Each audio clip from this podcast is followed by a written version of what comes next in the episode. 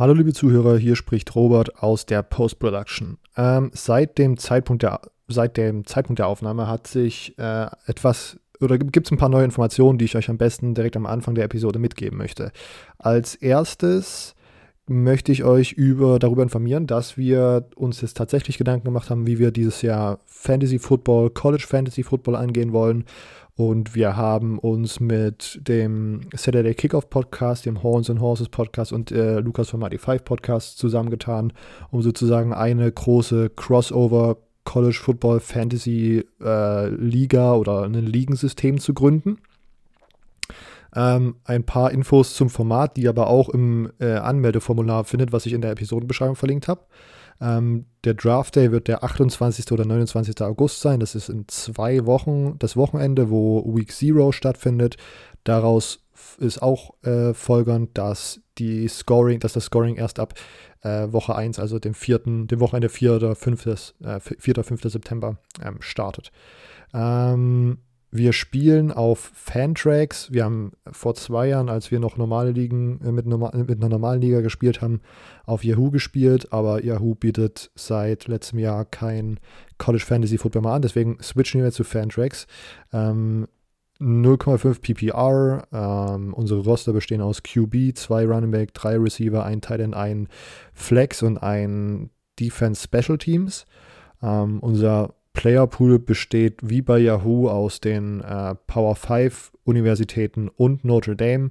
Ähm, das war eine Entscheidung, weil äh, mir persönlich und das Feedback letztes Jahr oder vor zwei Jahren besser gesagt zu der Liga ganz gut war und äh, wir vielleicht dieses Jahr erstmal nochmal wieder um reinzukommen, äh, nur diesen kleineren Playerpool nehmen, obwohl der wahrscheinlich trotzdem größer ist als bei der NFL. Es sind ja schließlich mehr als 32 Teams. Ähm, und dann können wir nächstes Jahr schauen, wenn wir das nochmal äh, organisiert bekommen, kann man vielleicht sogar die Option dann machen, dass wir nächstes Jahr mit einer allumfassenden Fantasy-Football-Liga gehen, weil das Fantracks tatsächlich auch als Option hat, dass man einfach alle ähm, FBS-Schuhen zur Verfügung hat. Aber dieses Jahr, wie gesagt, nur Power 5. Äh, und letztes Jahr, oder vor zwei Jahren besser gesagt, haben wir äh, nur eine Liga gegründet und dann äh, sozusagen Lose ziehen müssen, weil es mehr Andrang gab als diese zwölf Plätze und dann war ja schon zwei an uns und an Julian vergeben. Ähm, und da wir uns ja dieses Jahr nicht nur zwischen Saturday Kickoff und äh, College Football Germany sozusagen die Plätze verlosen, sondern sozusagen so eine große Crossover-Sache machen, ist, die, ist das Ziel dieses Jahr, so viele Ligen zu gründen, dass alle Leute Platz haben. Ähm, genau. Ähm, also, genau, das, das ist so am Ende das Ziel. Ob das dann, ja, wie gesagt, zu 100% klappt, bin ich mir noch nicht sicher, aber ich bin 95% sicher, dass wir das am Ende hinkriegen. Ähm, deswegen steht es auch nochmal im Formular. Wir hoffen, dass dieses Jahr jeder einen äh, Platz in der Liga bekommt. Ähm, wenn ihr jetzt wissen wollt oder wenn ihr denkt, yo, das hört sich nice an, ich hätte auf jeden Fall wieder Bock, Fantasy zu machen, ähm, dann guckt am besten in die Episodenbeschreibung dieser Podcast-Folge. Ganz oben, der erste Link ist das Anmeldeformular, das ist ein Google-Formular. Da klickt ihr einfach äh, an, von welchem Podcast ihr den Link nutzt. Wenn ihr das jetzt hört und dann auf den Link drückt, dann äh, klickt ihr am besten einfach CFB Germany Podcast an äh, und dann gebt ihr einfach nur eure E-Mail ein. An diese E-Mail wird dann die Einladung verschickt, wenn die Liga gegründet wurde. Ähm, wichtig ist auch noch zu, also vielleicht noch kurz davor, wir machen das mit diesem ähm, mit dem mit der Podcast-Zugehörigkeit gemacht, weil die Idee war, wenn wir wirklich mehr als, also wenn wir ein paar Ligen gründen, äh, habe ich gedacht, ist es ganz cool, wenn man dann ein bisschen irgendwie sortieren kann, dass die Leute, die von Saturday Kickoff kommen, äh, irgendwie in der Liga mit Julian spielen und die, die von uns kommen oder die von Horns and Horses oder von Mighty Five kommen, dass man das irgendwie so ein bisschen sortieren kann. Aber wie gesagt, dazu muss es dann einen sehr hohen Andrang geben. Sonst ist es einfach nur eine äh, lustige Information. Ähm, und was auch noch sehr wichtig ist, die äh, Anmeldung läuft noch bis zum 19. August, also müsst ihr euch jetzt so relativ schnell entscheiden. Der, der 19. ist der Donnerstag. Wenn ihr das also heute hört, dann habt ihr noch, habt ihr noch Glück. Ähm, und müsst euch äh, genau bis zum 19. bitte in dem Formular melden und danach äh, wird sozusagen das Formular zugemacht und die Ligen werden gegründet, so dass man dann auch noch eine, genug mehr als eine Woche Zeit hat, in den Ligen auszukaspern und zu welcher Uhrzeit man in Week Zero draften möchte. Genau, also das waren jetzt erstmal relativ viele Informationen wieder, aber das sind alle wichtigen Infos, die ihr auch, wie gesagt, nochmal in diesem Formular findet. Ähm, meldet euch an. Ihr habt noch bis Donnerstag, den 19. August 2021 Zeit. Ähm, dann was auch noch wichtig ist, wir sprechen heute über die SEC West. Äh, unter anderem in der SEC West ist, äh, sind die LSU Tigers und weil äh, jetzt tatsächlich ein relativ wichtiges, äh, eine wichtige Schieberei noch auf der Quarterback-Position stattgefunden hat, äh, oder besser gesagt ein Event stattgefunden hat. Und zwar ist, äh, hat sich Miles Brennan eine Armverletzung, eine Schulterverletzung an, an der Non-Throwing Shoulder ähm, zugezogen im Training Camp. Und der musste sogar operiert werden. Das war ähm, am 3. August, dass das passiert ist. Ähm, und wurde dann aber sogar noch am selben Tag operiert. Und dann kann dann die Nachricht geben, dass das alles gut ist. Das, diese Info haben wir jetzt nicht in, der, in dieser Episode besprochen. Äh, der Quarterback-Raum sieht deswegen im Moment wohl bei LSU so aus, dass Max Johnson als QB1 gilt. Garrett Nussmeier, ein sehr hoch rekrutierter Quarterback, ist QB2. Miles Brennan, wie gesagt, gerade auch noch nicht so wirklich klar, wie schnell das geht. Ich würde äh, mit meiner dilettantischen äh, Meinung sagen, dass wahrscheinlich Non-Throwing Shoulder immer schon mal ein bisschen besser ist aus LSU-Sicht als halt der Arm, mit dem man wirft. Aber wie gesagt, dass er dann an, in Woche 1 startet, finde ich dann doch relativ unrealistisch, aber wir werden es sehen. Und TJ Finley äh, ist mittlerweile bei Auburn. Ich weiß gerade gar nicht, ob wir diese Info in der ähm, Episode erwähnt haben, aber auf jeden Fall hier auch noch wichtig zu sagen: Max Johnson QB1, Garrett Nussmeier QB2, Miles Brennan gerade aus wegen äh, Arm Injury und TJ Finley mittlerweile bei Auburn. Ähm, ja, ich glaube, das waren die Informationen, die ich auf jeden Fall nochmal kurz vor Beginn der Episode loswerden möchte. Deswegen wünsche ich euch jetzt viel Spaß mit dieser Episode von Silvio und mir. Herzlich willkommen zum College Football Germany Podcast mit Silvio, Immo und Robert. Und jetzt viel Spaß mit dieser Episode.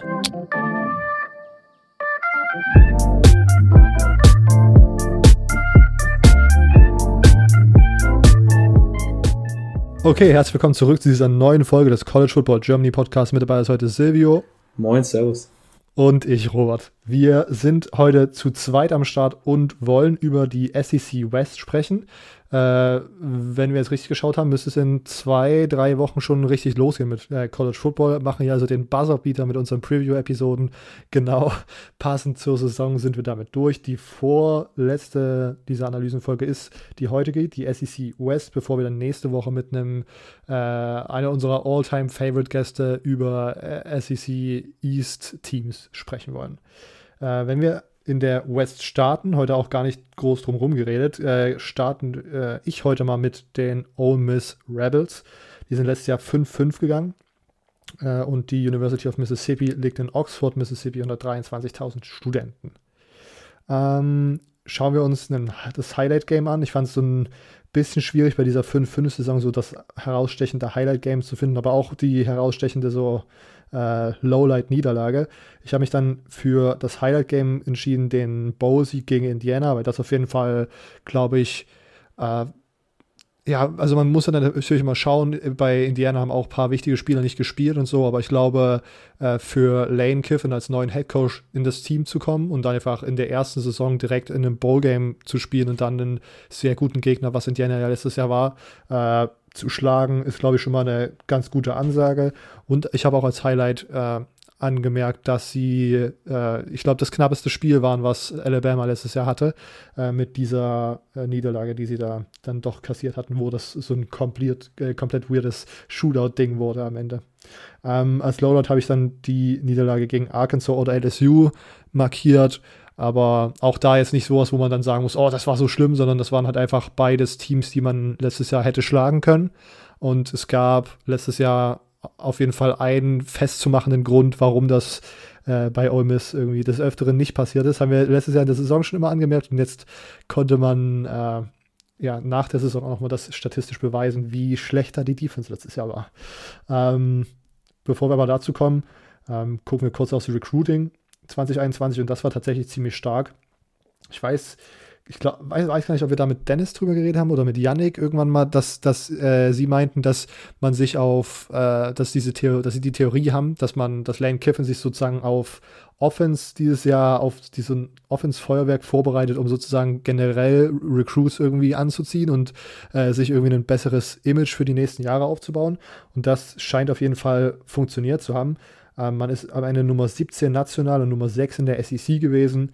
Ähm, die interessantesten Spieler sind meiner Meinung nach Forster, D-Liner Taiwan Malone, äh, der auf jeden Fall Potenzial hat, dieses Jahr in eine Rotation reinzurutschen, vor allen Dingen, weil, ja, wie gesagt, man bekommt, glaube ich, relativ viel Erfahrung zurück auf Defense, aber diese Erfahrung, wie viel bringt die ein, wenn man halt äh, so performt hat wie letztes Jahr? Und da ist, glaube ich, dann immer so frisches Blut im, im Programm gar nicht mal so schlecht.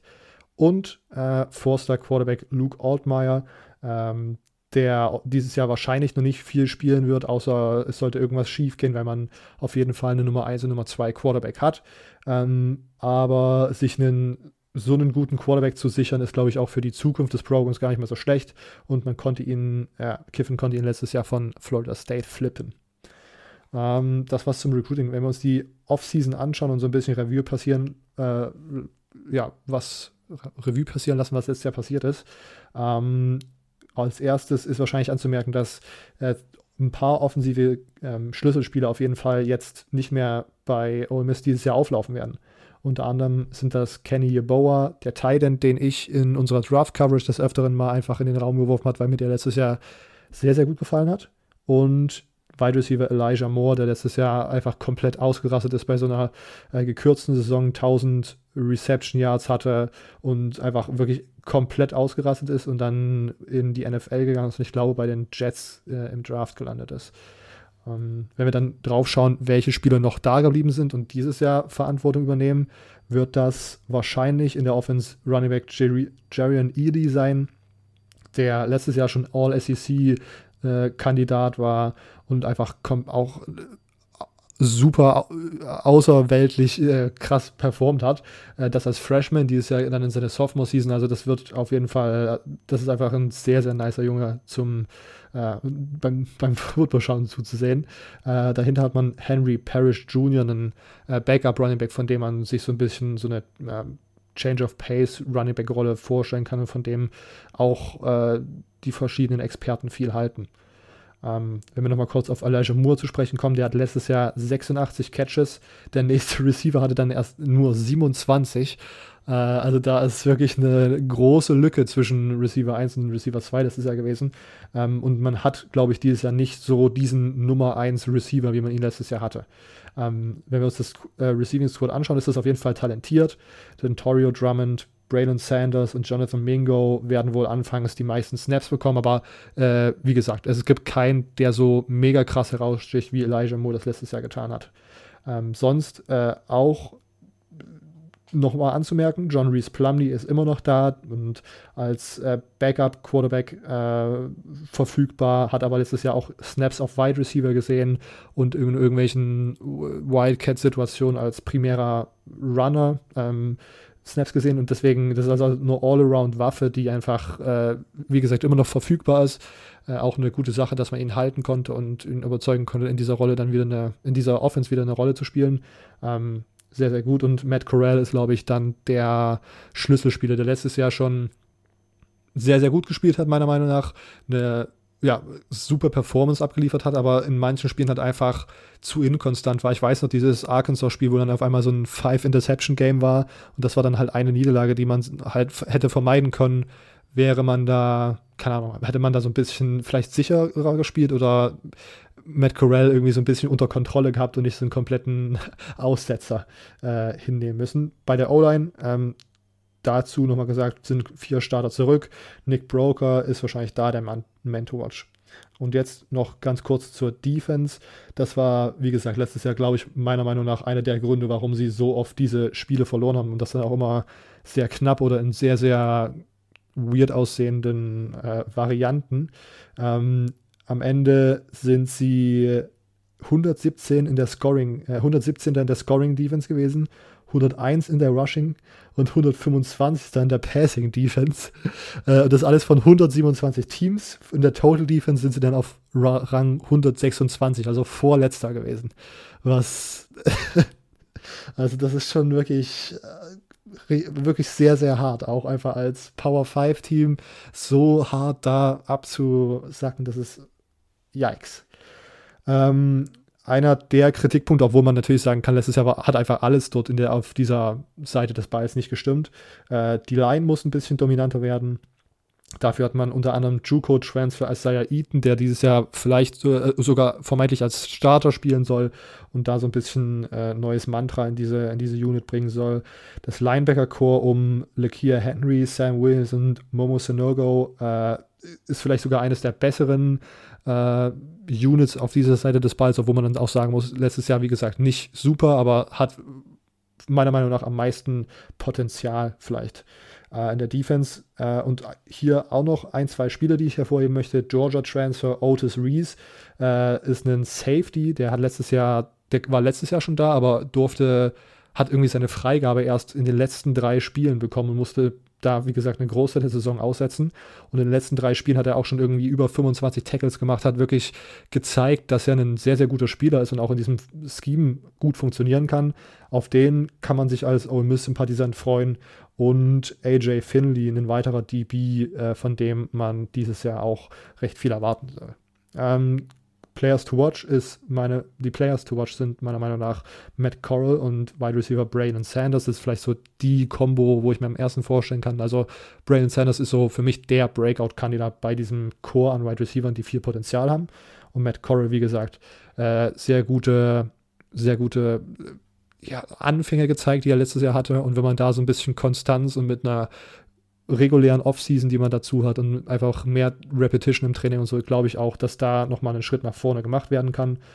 Ähm, ja, das ist so, ich glaube, mein, mein Endresümee ist, ist, ist, offensiv sollte es eigentlich immer noch weiter so gehen, wie es letztes Jahr war, einfach all out, äh, wir feiern, wir feuern einfach aus allen Kanonen, auch wenn man jetzt Elijah Moore nicht da hat, ich glaube, das kann man ganz gut kompensieren ähm, und defensiv muss man halt zumindest irgendwie irgendwas hinkriegen. Und ich hoffe einfach, dass man das mit einer Offseason und wie gesagt, auf jeden Fall auch Potenzial, was man an Spielern da hat, äh, irgendwie aus Feld zaubern kann. Dass DJ Durkin immer noch da ist, ist meiner Meinung nach äh, sehr fragwürdig, ähm, aber ich glaube, ich weiß nicht, also man, ja, ich, ich, hätte ihn ja wahrscheinlich gar nicht als an mein College geholt, aber wenn man sozusagen den Schritt gemacht hat, dann ist einem diese ganze Background-Story, die es da gibt, anscheinend auch so ein bisschen egal. Und äh, naja, aber genau, bevor Silvio seinen äh, Senf zu Ole Miss abgeben kann, äh, Schedule-mäßig wird es tatsächlich äh, recht knackig. Man hat als Non-Conference-Gegner Louisville, Austin P, Tulane und Liberty. Ähm, die Home- und Auswärtsspiele, äh, die man da in der Division zugelost bekommen hat, sind auch jetzt nicht äh, irgendwie besonders vorteilhaft. Äh, und als Upset-Watch-Spiel würde ich tatsächlich Liberty sagen. Die waren letztes Jahr schon relativ gut, waren am Ende, waren sie in der Top 25? Ich glaube ja, weil sie ja auch die haben doch sogar diesen Bowl noch gegen Coastal Carolina gewonnen. Also ja, ich, ja, ich glaube, du hast recht. Und haben auf jeden Fall auch dieses Jahr mit Malik Willis, heißt ja, glaube ich, der Quarterback, der letztes Jahr so richtig abgegangen ist. Äh, heißt er Malik Willis, Silvio? Du hast gerade geschaut? Äh, ich glaube, der heißt Malik Willis, ja. Das war doch der Transfer, der von, ähm, von, kann von Notre Dame? Nee. Nee, der, der, der zu Boston College getransfert ist, kam von Notre Dame. Ich schau schnell. Ja, Perfekt. Ähm, ja, also das ist auf jeden Fall ein knackiges Spiel und die haben letztes Jahr auch ein ähnliches, also eine High-Powering Offense und eine äh, ja, okay Defense gehabt. Das könnte ein interessantes Spiel werden. Hast du. Ja, er heißt Malik Wilders und kam von Auburn. Ah, ähm, den, an den, den ich gedacht habe, war Phil Jokovic, der ah, ja. von Notre Dame zu Boston College getransfert ist. Ja. Äh, oh Mist, Silvio, was, äh, was prediktest du da? Denkst du, dass es nochmal dass es wieder Bowl-Game dieses Jahr wird? Oh ja, das, auf jeden Fall. Okay. Ähm, ich glaube, die Offense ist einfach zu gut, um die schlechte Defense, ähm, um von der schlechten Defense runtergebracht zu werden. Ja. Ähm, aber das Problem ist auf jeden Fall auch im kommenden Jahr die Defense. Ähm, und die wird so ein bisschen ähm, Ole Miss zurückhalten. Also sie werden unter ihrem Potenzial bleiben. D nee, anders gesagt, sie werden unter dem Potenzial, was die Offense mit einer guten Defense erreichen könnte ähm, bleiben. Ja. Ähm, aber ich sehe nicht wirklich was, was dagegen spricht, dass sie zwischenzeitlich zumindest mal in die Top 25 kommen können und dort ja so vielleicht sogar in die über über die die 20er Marke hinaus. Ähm, ja, ich meine, die, die, Sache ist halt, hätten die einen ACC Schedule oder so, dann dann wäre es deutlich besser, aber sie profitieren auch nicht so richtig vom Schedule, wie du es richtig gesagt hast. Otis Reese ist auch eine, ein Spieler, den ich jetzt genannt hätte, hättest du ihn nicht erwähnt. Ähm, sehr, sehr interessant und in den drei Spielen, in denen er gespielt hat, wirklich, ich habe geschaut, 24 Tackles, ähm, dann ein Interception, ein Pass Breakup, das sind unglaubliche, also das sind wirklich sehr, sehr starke Werte. Der von, von Georgia kam er. Ähm, ich glaube, das kann ein sehr, sehr interessanter Spieler werden. Ja, ja. Ja, also ich glaube, ja, das ist auch, ist, ja, ich glaube, das könnte unser Konsensus-Fazit werden. Die Offense ist einfach sehr, sehr gut und der Erfolg hängt dann einfach damit zusammen, wie äh, unterdurchschnittlich die Defense äh, äh ausfällt. Ob sie nochmal so schlimm wird wie letztes Jahr, dann wird es vielleicht näher an einem even Record, als man sich das wünschen würde. Und wenn sie halt irgendwie irgendwelche Schritte macht, dann kann man da bestimmt, ja, also easy sieben Siege holen oder so. Also, ja. Okay, ähm, dann darfst du weitermachen. Wir bleiben im Staat Mississippi und kommen zur, ähm, zur Egg Bowl, äh, zum Egg Bowl Gegner. Ähm, Mississippi State letztes Jahr 4 und 7 im ersten Jahr unter Mike Leach. Äh, die University of, äh, die Mississippi State University liegt in Starkville, Mississippi und hat auch ungefähr 23.000 Studenten. Ja, ich meine, ich glaube, wir hatten beide nicht so hohe Erwartungen an Mississippi State letztes Jahr. Ähm, ich weiß, dass wir beide Mike Leach Guys sind, was ja teilweise eine kontroverse Ansicht sein soll angeblich. Ähm, ich fand es tatsächlich aber für die Sache gar nicht so schlecht. Ich meine, man kann da wirklich positiv aus der letzten Saison ziehen, dass es in der Offense zumindest gut läuft. Aber gucken wir erstmal, wie es letztes Jahr denn lief. Ähm, wie du gesagt hast, sie hatten am Ende einen, Rekord von 4-7. Highlight-Spiel war auf jeden Fall Woche 1 gegen LSU für mich. Ähm, einfach dieses Spiel, dieses wirklich absurde Spiel von KJ Costello, wo dann auf einmal die Heisman ähm, Chance gekommen sind und dann wurde er gebencht, weil es einfach, einfach nicht lief. Ähm, und das Lowlight war wahrscheinlich dieses dann in, in Woche Wahrscheinlich war es direkt sogar in Woche 2, als man gegen Arkansas verloren hat, einfach weil Arkansas so schlecht war und man dachte, okay, man hat den amtierenden National Champion äh, gerade so dominant geschlagen. Äh, ja, okay, am Ende war es mit 10 Punkten, aber ich meine, die Performance von KJ Cassell war so abgefahren. Dann verliert man gegen Arkansas und dann die Woche drauf diese zwei Punkte gegen Kentucky, das ist wahrscheinlich auch so ein richtiges Lowlight. Wenn ich ein anderes Highlight nehmen müsste, dann wäre es wahrscheinlich der Sieg gegen Missouri am, im letzten Regular Season Game. Ähm, ja, also das war wirklich äh, nach dem ersten Spiel, wenn man die ganze Saison an dem ersten Spiel messt, war es keine gute Saison, aber ich meine, es war das erste Jahr von Mike Leach. Mike Leach ist ziemlich, ist, oder der war doch relativ spät auch geheiert worden. Ähm, also ich glaube, der musste da mit sein, mit, mit einem, ähm, ja, mit einem Roster arbeiten, das halt überhaupt nicht seinen Spielstil ähm, beherrscht hat. Ich meine, es wäre ziemlich komisch, wenn Mike Leach an der Uni kommen wird und die wüssten direkt, was geht. Ich meine, da musste er gerade schon von ähm, einem seiner ehemaligen Schüler übernehmen, aber ja. Okay. Ähm, ich meine, wenn wir die Statistiken von letztem Jahr kurz anschauen, dann sieht man relativ schnell, dass es sich hier um eine Mike Leach Offense handelt. Ähm, Nummer 5 in Passing in der SEC gewesen, 20 national, was ziemlich gut ist. Äh, und dann Rushing war man Nummer 14 in der SEC, also müsste der letzte Platz gewesen sein. Und 127 national, das müsste auch der letzte Platz gewesen sein, wenn ich mich recht entsinne. Also, ähm, ich glaube, das ist wirklich ziemlich absurd. Äh, ja. Defensiv lief es eigentlich ganz okay statistisch. Man hatte Nummer 5 äh, Total Defense in der SEC 52 national. Das ist ziemlich gut. Also damit kann man arbeiten. Aber gucken wir mal ein bisschen genauer in die Offense. Wie gesagt, Quarterback war letztes Jahr KJ Costello zum Start, hat dann aber relativ schlecht gespielt nach seinem ersten Spiel, wo er 623 Yards geworfen hat. Das ist, ähm, ich, weiß, ich kann das gar nicht beschreiben. Ich meine, so viel werfen manche Quarterbacks, äh, Backup-Quarterbacks im ganzen Jahr. Und der wirft das in einem Spiel gegen den amtierenden National Champion. Aber es hat dann nicht richtig funktioniert mit ihm und er wurde dann am Ende gebencht und für Will Rogers, beziehungsweise ich glaube, er war erst verletzt und dann hat Will Rogers für ihn übernommen und als er dann zurückgekommen ist, hat Will Rogers trotzdem übernommen, weil es einfach besser lief mit ihm. Und äh, KJ Costello ist, glaube ich, auch gar nicht mehr dort jetzt. Nee, das ähm, war, der war ja auch schon Grad Transfer. Ja, genau. Ach so, obwohl, das sagt ja jetzt nichts aus in dieser Saison. Ja, genau. Aber ist trotzdem weg, glaube ich. Ähm, Will Rogers scheint der Starting Quarterback für nächstes Jahr zu sein. Aber die Sache ist nicht ganz so sicher. Im Spring Game wurde da sehr, sehr drauf geachtet. Und zwar Jake Abraham, der ist von ähm, Southern Miss getransfert, war dort der Starting Quarterback. Ähm, und er soll da im Battle drin sein. Und er hat auch ziemlich gute Leistungen gezeigt im, im hier in ihrem ähm, Spring Game. Ähm, und zwar das Einzige, also was, was man ihm positiv angerechnet hat, war, dass er keine Turnovers gehabt hatte, sondern und Will Rogers hatte eine Interception. Aber ich glaube, dass es am Ende trotzdem Will Rogers sein wird, einfach weil er jetzt dieses Jahr Erfahrung hat in der Offense von Mike Leach und ja, ich glaube, das wird am Ende ähm, Will Rogers sein.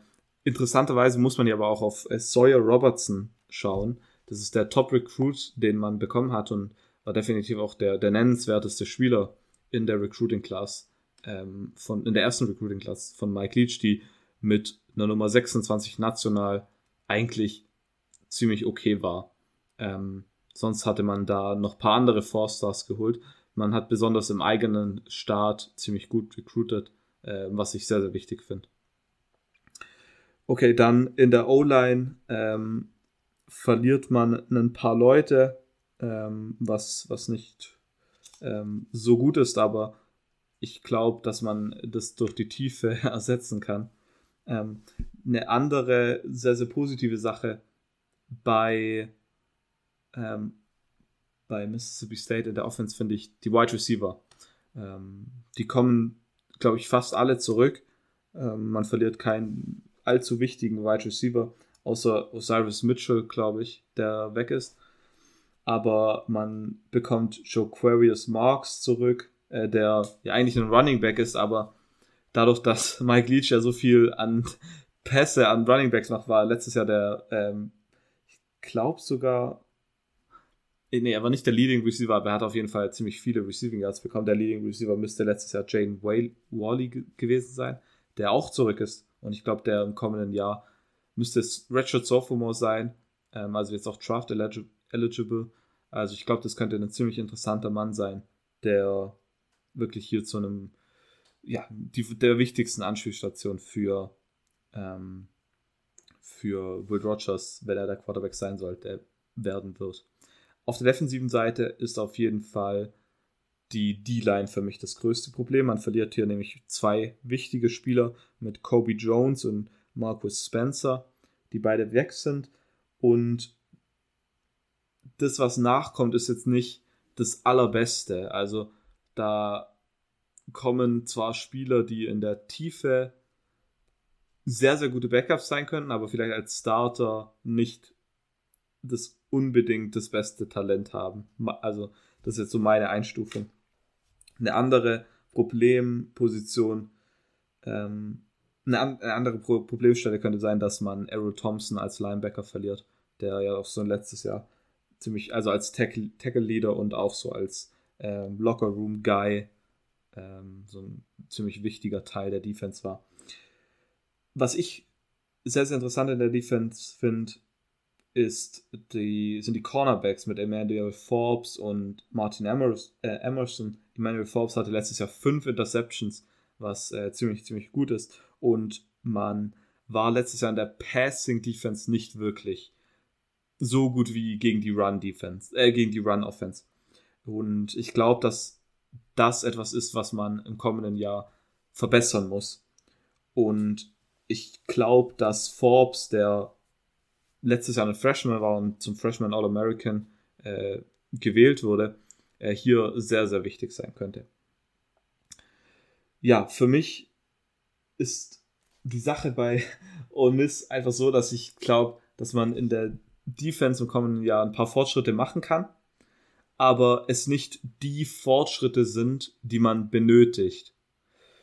Die Offense wird performen und es scheint mir so, als wäre auch fürs kommende Jahr halt so diese Winning Formula, sag ich mal, einfach, dass man die, den Gegner outscored.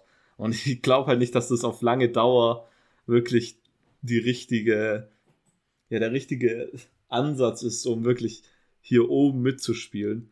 Ähm, deshalb glaube ich, dass es im kommenden Jahr einfach wieder eine durchschnittliche Saison wird, in der Mike Leach sein System weiter aufbaut, hoffentlich defensiv ein paar ja, Fortschritte verweisen kann. Ähm, aber mehr sehe ich da nicht. Und die Sache wird meiner Meinung nach unterstützt, wenn man auf den Schedule schaut. Man spielt ähm, gegen Louisiana Tech, NC State, at Memphis und dann spielt man in der eigenen Konferenz, spielt man at Texas AM, was schwierig ist. Man spielt nicht gegen Bama, was äh, immer wichtig ist in der SEC, aber man spielt auch at Auburn, was ekelhaft zeigen Ah, doch, man spielt sogar gegen Alabama. Sorry, ich hab's falsch notiert. Man spielt gegen Alabama. Dann ist es dann ist noch schlimmer. Ähm, ich das übersehen und äh, dachte schon davor, dass es schlimm ist. Ja, toll. Also, und dann spielt man noch gegen Tennessee State als Out of Conference. Ähm, ich glaube, das müsste so ein H HBCU sein. Das ist definitiv nicht leicht. Vor allem diese ersten drei Spiele gegen Louisiana Tech, NC State, Memphis, da kann man, wenn es mal schlecht läuft, auf jeden Fall 1, 2 rausgehen, eventuell, ähm, wenn nicht alles nach Plan läuft. Deshalb ähm, könnte das, ich glaube, wenn sie ein Bowl-Game erreichen, dann wäre das ein richtig, richtig guter Sieg für Mike Leach und, und Memphis, äh, Mississippi State. Aber mehr sehe ich da irgendwie nicht. Aber ich weiß nicht, vielleicht hast du da eine andere Einstufung. Ja, ich weiß, ich weiß gar nicht, ob ich so positiv gestimmt bin wie du jetzt tatsächlich. Ich glaube, ich sehe das Bowl-Game dann doch ein bisschen entfernter als, als du. Ich, weil meine Sache ist die, ich bin letztes Jahr so ein bisschen der Alert hat sich bei mir eingeschaltet, dass diese ganze Air Raid Sache in der SEC vielleicht doch nicht so gut funktioniert, wie man sich das erhofft hat. Du hast ge schon gesagt, die Stats, äh, wenn wir auf die Yards schauen und so weiter, sehen gut aus für fünf Passing Offense äh, in der SEC oder was war's und, und irgendwie Top 20. Ja, also man war ähm, total war man Ne, eigentlich war man nur Passing Offense ziemlich gut. Also ja. die Total Offense, da war man ähm, Nummer 12 in der SEC. Ich meine, das liegt aber halt hauptsächlich daran, an der, ja, der das, Rushing. Die, wenn das Run-Game nicht da ist, ist schon schlimm.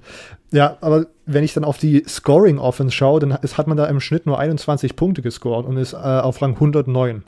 Und das ist halt, ich glaube, man hat da, also letztes Jahr haben wir auch noch mehrere Sachen so irgendwie in, in, dieses, in diese komische Misere reingespielt, die sie dann als Saison am Ende hatten, weil letztes Jahr die, diese O-Line auch so unglaublich weird und schlecht war.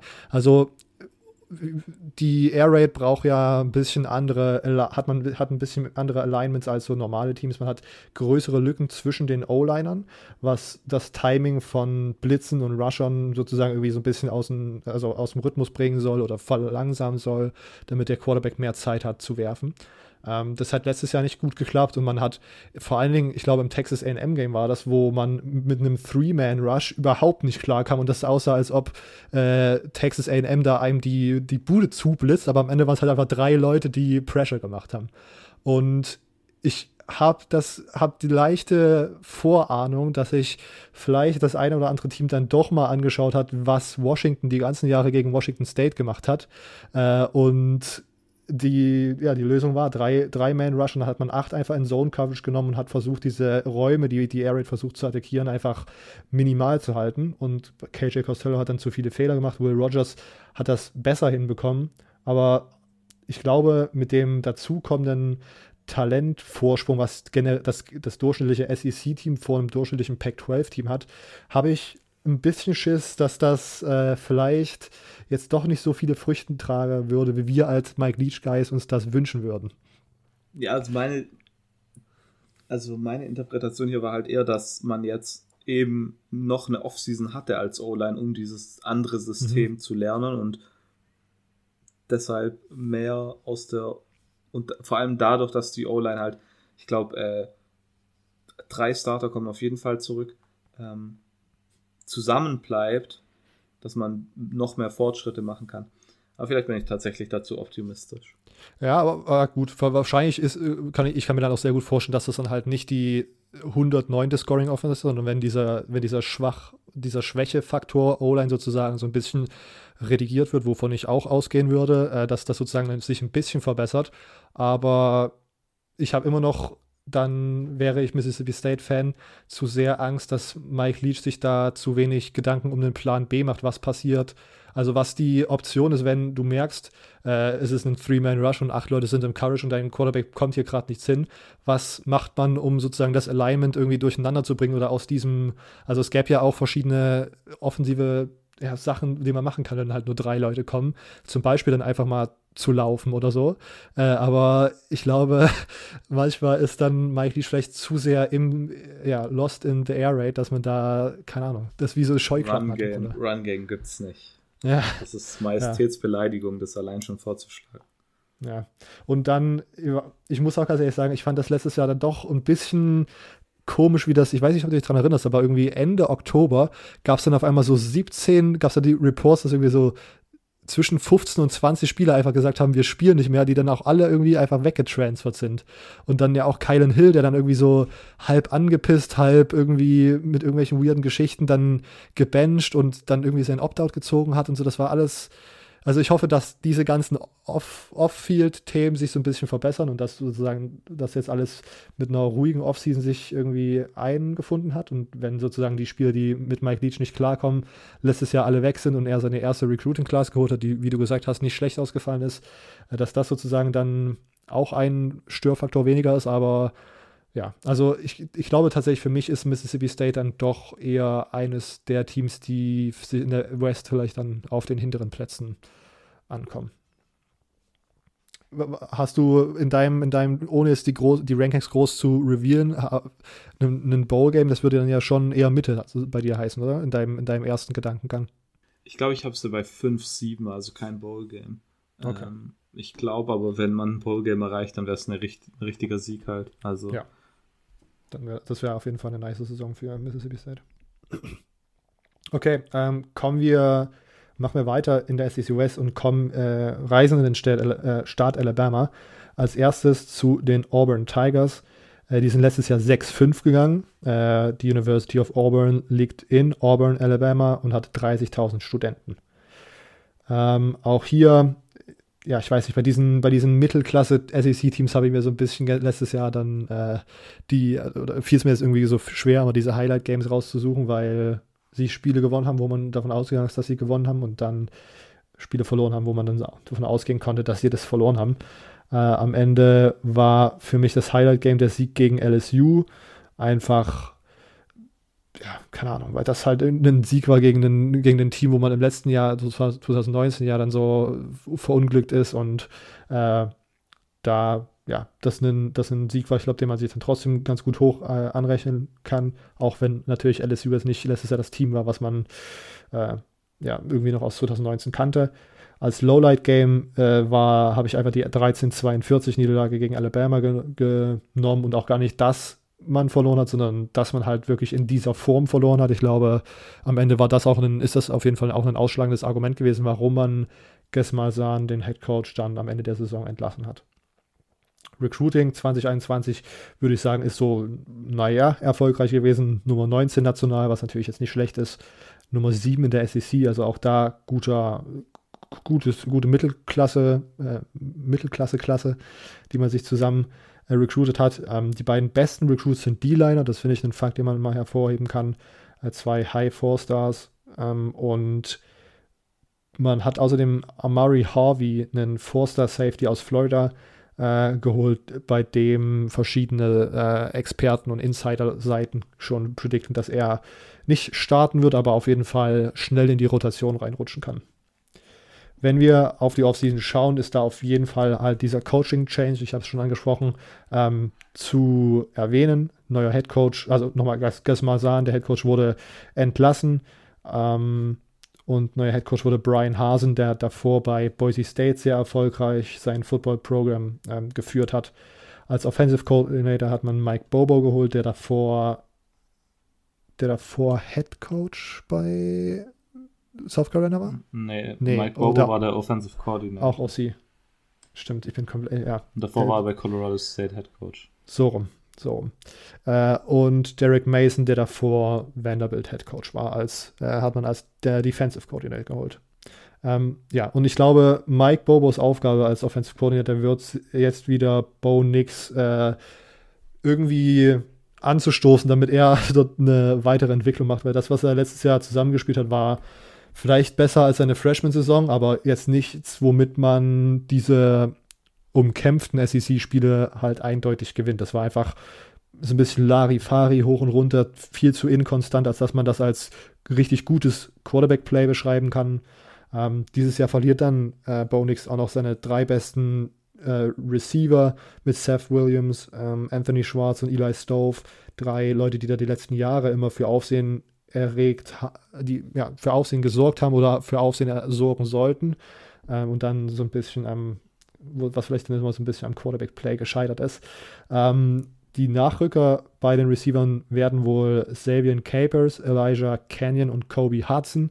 Auch hier sticht jetzt kein äh, Superstar-Name raus wie Seth Williams oder, oder Anthony Schwarz oder wie gesagt auch Eli Stove. Die waren letztes Jahr alles drei gute Receiver, wo man wusste, dass die auf jeden Fall produzieren können. Ähm, das sind dann doch vielleicht so ein paar ja, unbekanntere Namen. Und auch äh, anzumerken ist, dass äh, in Brian Hasens äh, Offensive Scheme des Öfteren Tight Ends eingesetzt werden. Da ist die Nummer 1 Option wohl John Samuel Shanker. Äh, auch da, äh, aber relativ unbekannter, unbekannter Name. Äh, was ein nicht unbekannter Name ist, ist derjenige, der da auf Running Back dieses starten wird, Tank Bixby.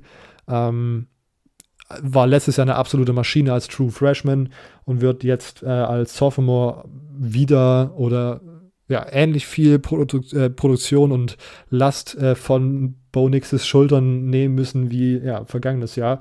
Ähm, Sean Shivers oder Sean Shivers ist äh, der Backup, von dem man auch, äh, von, bei dem auch die Erwartungen relativ hoch sind und auf dem man ja, auch sehr zufrieden ist, dass man da sozusagen dieses, diesen One-Two-Punch hat oder diese, oder diese Konstellation auf Running Back an talentierten Backs. Ähm, bei den O-Linern bekommt man tatsächlich recht viel zurück, auch viel Erfahrung, äh, aber man muss ein bisschen mehr Konstanz zeigen. Also die haben letztes Jahr auch nicht unbedingt äh, der Bo Nixon Gefallen getan, wie sie da gespielt haben. Aber ich glaube, wenn man halt so viel Erfahrung mitbekommt und wie gesagt, diese, äh, diese Offseason, diese volle, um sich da vorzubereiten, ich glaube, das ist auf jeden Fall jetzt keine große Schwäche in der Auburn Offense. Wenn wir auf die Defense schauen, Derek Mason hatte auf jeden Fall einiges an Potenzial äh, an Spielern, was er da am Start hat. Also Kobe McLean und Owen Papo sind äh, die beiden Linebacker, die auf jeden Fall absolutes Superstar-Potenzial haben und da wirklich nochmal noch mal sich einfach bekannter machen können äh, vielleicht auch im nationalen College, in der nationalen College Football Coverage, weil die einfach wirklich so viel Potenzial haben und so viel Aufsehen erregen können. Also, das sind auf jeden Fall zwei Namen, die man im Hinterkopf behalten müsste. Äh, in der D-Line hat man viel Talent, ist tief besetzt, da stechen jetzt keine großen Namen raus, so wie das vielleicht in der jüngeren Vergangenheit bei Auburn war. Ähm, aber unter anderem Tyron Truesdale und Zacchaeus Walker sind zwei Kandidaten, wo ich sagen würde, dass die am meisten äh, ja, so Breakout-Potenzial haben. Ähm, und wenn wir in das Defensive Backfield schauen, hat man da auch auf jeden Fall zwei Namen, die man schon gehört haben sollte oder die man sich merken sollte. Safety Smoke Monday und Cornerback Roger McKeary. Ähm, das sind auf jeden Fall auch zwei sehr, sehr starke DBs. Also meiner Meinung nach, hier kurzes Fazit, bevor wir auf den, auf den äh, Schedule schauen. Äh, meiner Meinung nach ist die Defense dieses Jahr das, worum man bei Auburn bauen muss und dann einfach hoffen, dass Bo Nix irgendwie einen Schritt nach vorne macht, obwohl ich ganz ehrlich sagen muss, ich weiß nicht, wie sicher ich mir da sein will oder wie viel Vertrauen ich in Bo Nix noch stecken würde.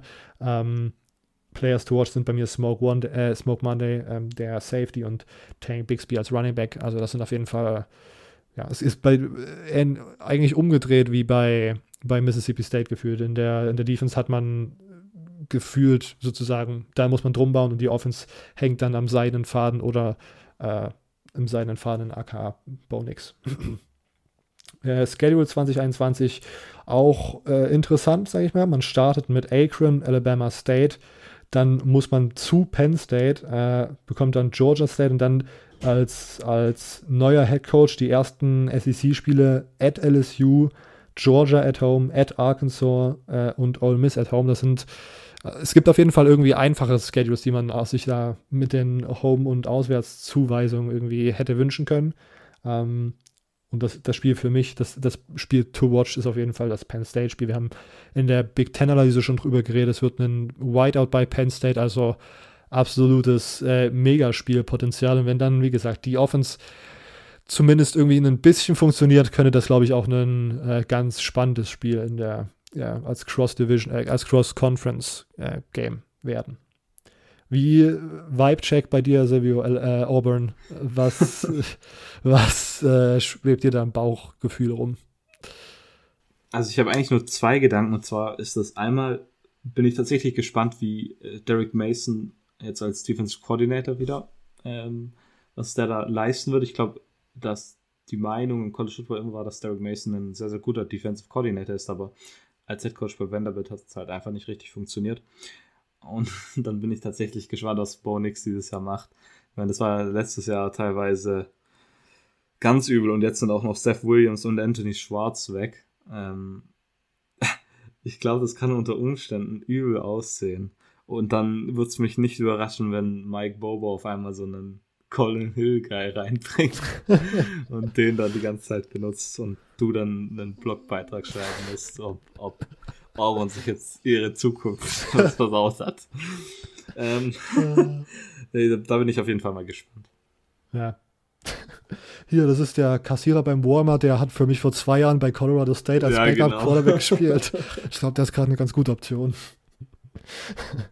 Ja, also, ja, ich weiß ich bin jetzt nicht, Auburn ist bei mir jetzt dieses Jahr kein Team, was für, so in den, ja, also ich habe drei Teams, die, auf je, die ich auf jeden Fall als besser, vielleicht sogar vier Teams, die ich auf jeden Fall als besser äh, gerankt habe in der SEC West. Ähm, gut, dann darfst du jetzt mit Arkansas weitermachen, Silvio. Äh, die Razorbacks sind dieses Jahr 3-7 gegangen oder letztes Jahr 3-7 gegangen. Ähm, und äh, als Ergänzung, die University of Arkansas liegt in Fayetteville, Arkansas und hat 28.000 Studenten. Ja, ich glaube, Arkansas war letztes Jahr in der SEC so die große Überraschung.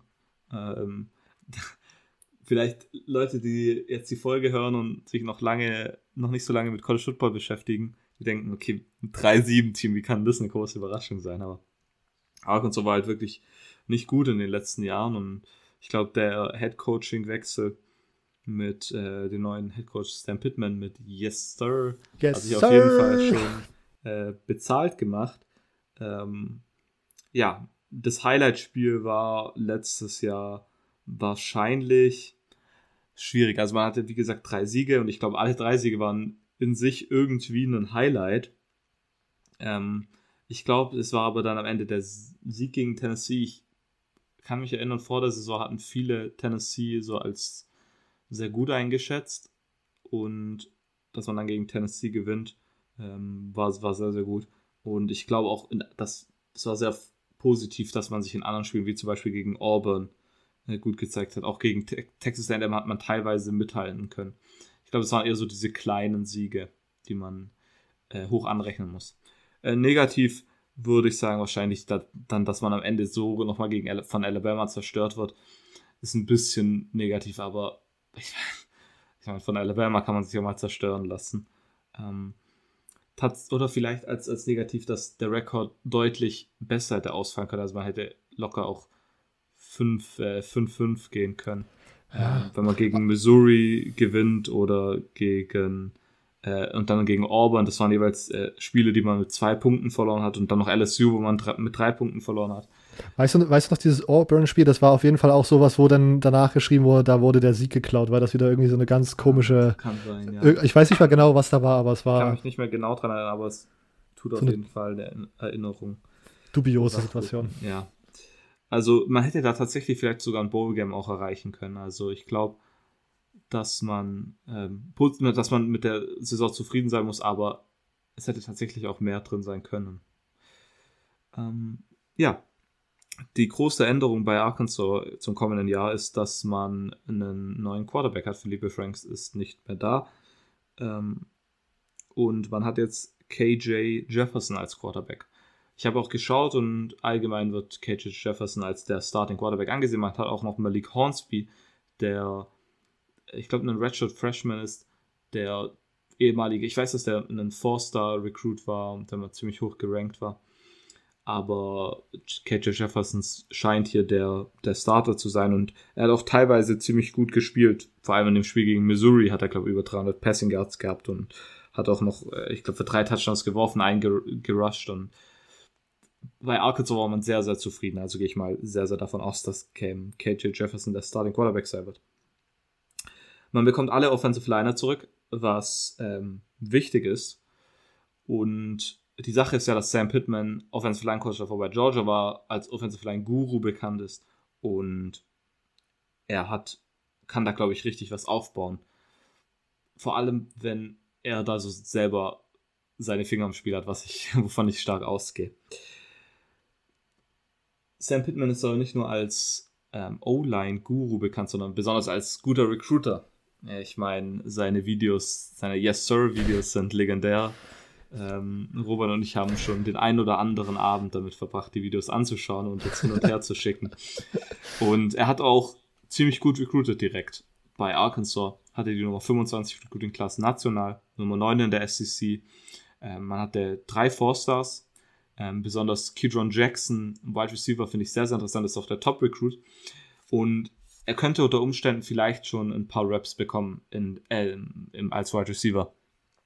Das Wide Receiver Core sieht aber, ja, es ist nicht sehr, sehr gut, aber es sind auf jeden Fall ein paar Namen da, die man nennen sollte. Und zwar natürlich der Receiving Leader von letztem Jahr, ähm, Trillon Smith, hatte letztes Jahr 820 Receiving Yards, 7 Touchdowns. Sehr, sehr guter Mann. Man verliert Mike Woods, aber ich, der hatte letztes Jahr nur 70 Receiving Yards, aber ich finde Trey Knox einen sehr, sehr interessanten Spieler. Ist 6'5 groß, ähm, der, der sieht talentiert aus. Also ich glaube, der könnte unter Umständen eine richtige Red Zone Threat werden. Also auf den sollte man ein bisschen achten. Die Sache bei der O-Line, nochmal um kurz auf die O-Line zurückzukommen, ist, dass sie solide war, aber was, wenn man Passing Plays hatte, dann hat man so viele Sacks zugelassen. Ich glaube, am Ende hat man 34 Sacks zugelassen, was unglaublich viel ist. Aber äh, ich glaube, dass man, und das, was ich auch so gelesen habe, ist, dass man bei Arkansas erwartet, dass man in der Hinsicht viele Fortschritte machen kann. Und da bin ich auf jeden Fall mal sehr gespannt. Ja, äh, Mike Woods übrigens nur kurz als ähm, Anmerkung ist weggetransfert. Ich bin mir nicht mehr ganz sicher, wohin, aber ist auf jeden Fall weggetransfert. Und als äh, einen anderen Kilos, den man auf jeden Fall noch nennen muss, ist äh, Raheem Boyd als Running Back. Ähm, hatte, glaube 2019 äh, über 1000 Rushing Yards und dann letztes Jahr nicht so viel zum Einsatz gekommen, weil er hauptsächlich verletzt war. Und äh, Trillon Smith war dann der hauptsächliche Running Back und der kommt wieder. Also ähm, ja. In der Defense äh, ist es ziemlich interessant. Man hatte das Problem, dass man zu viele Sacks zugelassen hat und gleichzeitig war defensiv das Problem, dass man nicht zu viel Passing, Pass Rush Druck hinbekommen hat. Äh, ein bisschen ironisch. Und ich glaube, dass man hier davon profitiert, dass eigentlich die ganze Defense zurückkommt und ein Jahr Erfahrung hat. Die Sache war aber, dass Sam Pittman gesehen hat, dass das nicht funktioniert und dann hat er gesagt, okay, ich muss das ändern und hat direkt den D-Line-Coach geändert und den Linebacker-Coach geändert. Und ich finde, das ist direkt eine sehr, sehr mutige Sache. Das ist, und es zeigt, dass er nicht davor scheut, Veränderungen zu machen und wenn es nicht läuft, dann ähm, macht er die Veränderung, was er jetzt auch gemacht hat. Und ich glaube, dass Barry Odom als Defensive Coordinator auch sehr, sehr gut ist. Und ich halte auch als Defensive Coordinator wieder, ich fand bei Missouri war er nicht als so der gute Head Coach, aber als Defensive Coordinator ist er sehr, sehr gut. Und ich glaube, dass er dann eine ziemlich gute Defense aufbauen kann. besonders eine Positionsgruppe, die ich besonders gut finde, sind die Linebacker. Ähm, Bumper Pool und Grant Morgan. Ich glaube, über Bumper Pool haben wir äh, schon ein paar Mal geredet letztes Jahr. Sind sehr, sehr interessant. Hatten beide über 100 ähm, Tackles letztes Jahr. Kommen beide zurück. Sehr, sehr wichtig. Und dann auch die, die Corner und die, das, die Secondary ist ziemlich interessant. Ähm, besonders Jalen, ich glaube, der ist Catalan. Ähm, Catalan. ich weiß es nicht. Ähm, der hatte letztes Jahr drei Interceptions und Hudson Clark, äh, Cornerback, hatte letztes Jahr auch drei Interceptions, kommen auch beide zurück. Ähm, ich glaube, Barry Odom spielt so ein komisches System. Ich glaube, der spielt so ein 3-2-6-System fast. Ähm, also da müssen, wenn man dann mit so vielen Defensive Backs spielt, äh, dann muss, müssen die, ich glaube, oder, oder es ist, es ist ein 3-3-5-System eher. Ich bin mir nicht sicher. Ich glaube, das ist so ein so ein Mix dazwischen. Ähm, da müssen die Defense Backs auf jeden Fall funktionieren und ich glaube, man kann da Fortschritte machen. Ja, ich finde Arkansas ein sehr, sehr interessantes Team. Der Schedule, ich meine, man hat Texas nächstes Jahr als Out-of-Conference-Game, aber sonst spielt man gegen Arkansas, Pine Bluff, Georgia Southern und Rice. Ich glaube, das sind machbarere Teams ich glaube, Georgia Southern war, glaube ich, ein Triple Option Team, wenn ich mich recht entsinne. Und ich, das könnte natürlich immer so ein bisschen Upset, Upset-mäßig ähm, zu, ja, zu betrachten sein. Deshalb äh, Georgia Southern tatsächlich mein Upset-Watch. Sonst spielt man at Georgia, gegen Texas A&M spielt man in Arlington, Texas. Ich glaube, das müsste im Cowboy Stadium sein. Ähm, also so ein Neutral Side Game at LSU, at Alabama. Also da hat man auf jeden Fall nicht richtig profitiert, dass man die ganzen Spiele auswärts macht. Was ist am Ende drin? Ich, ich glaube, ich glaube, es kann gut laufen und wenn es gut, wenn es sehr, sehr gut läuft, dann erreicht man ein Bowl-Game. Ich glaube aber tatsächlich, dass es eine zu hohe Erwartung ist. Ich glaube, man wird am Ende sehr, sehr gut vier, fünf Siege haben und ich glaube, es wird eine Saison sein, mit der man dann zufrieden sein kann. Wenn man 6-6 gehen sollte oder besser sogar, dann wäre das über den Erwartungen, zumindest über meinen Erwartungen, ich weiß nicht, ob du gleich andere Erwartungen hast. Ich glaube, Arkansas ist in einer Position ungefähr von den Saisonerwartungen wie Mississippi State, nur dass Arkansas eine, meiner Meinung nach eine, ja, so eine mehr eine bright future hat, sage ich mal. Also ich sehe es bei Arkansas mehr, dass aktuell mehr, dass sie in den kommenden Jahren, oh, also jetzt nicht ganz oben anknüpfen können an Alabama, aber so um den dritten, vierten Platz mitspielen können. Und ich glaube, dass Sam Pittman und seine ähm, Arkansas Razorbacks da in kommenden Jahren einen großen Schritt dorthin machen können. Aber ich weiß nicht, ob du es jetzt anders siehst.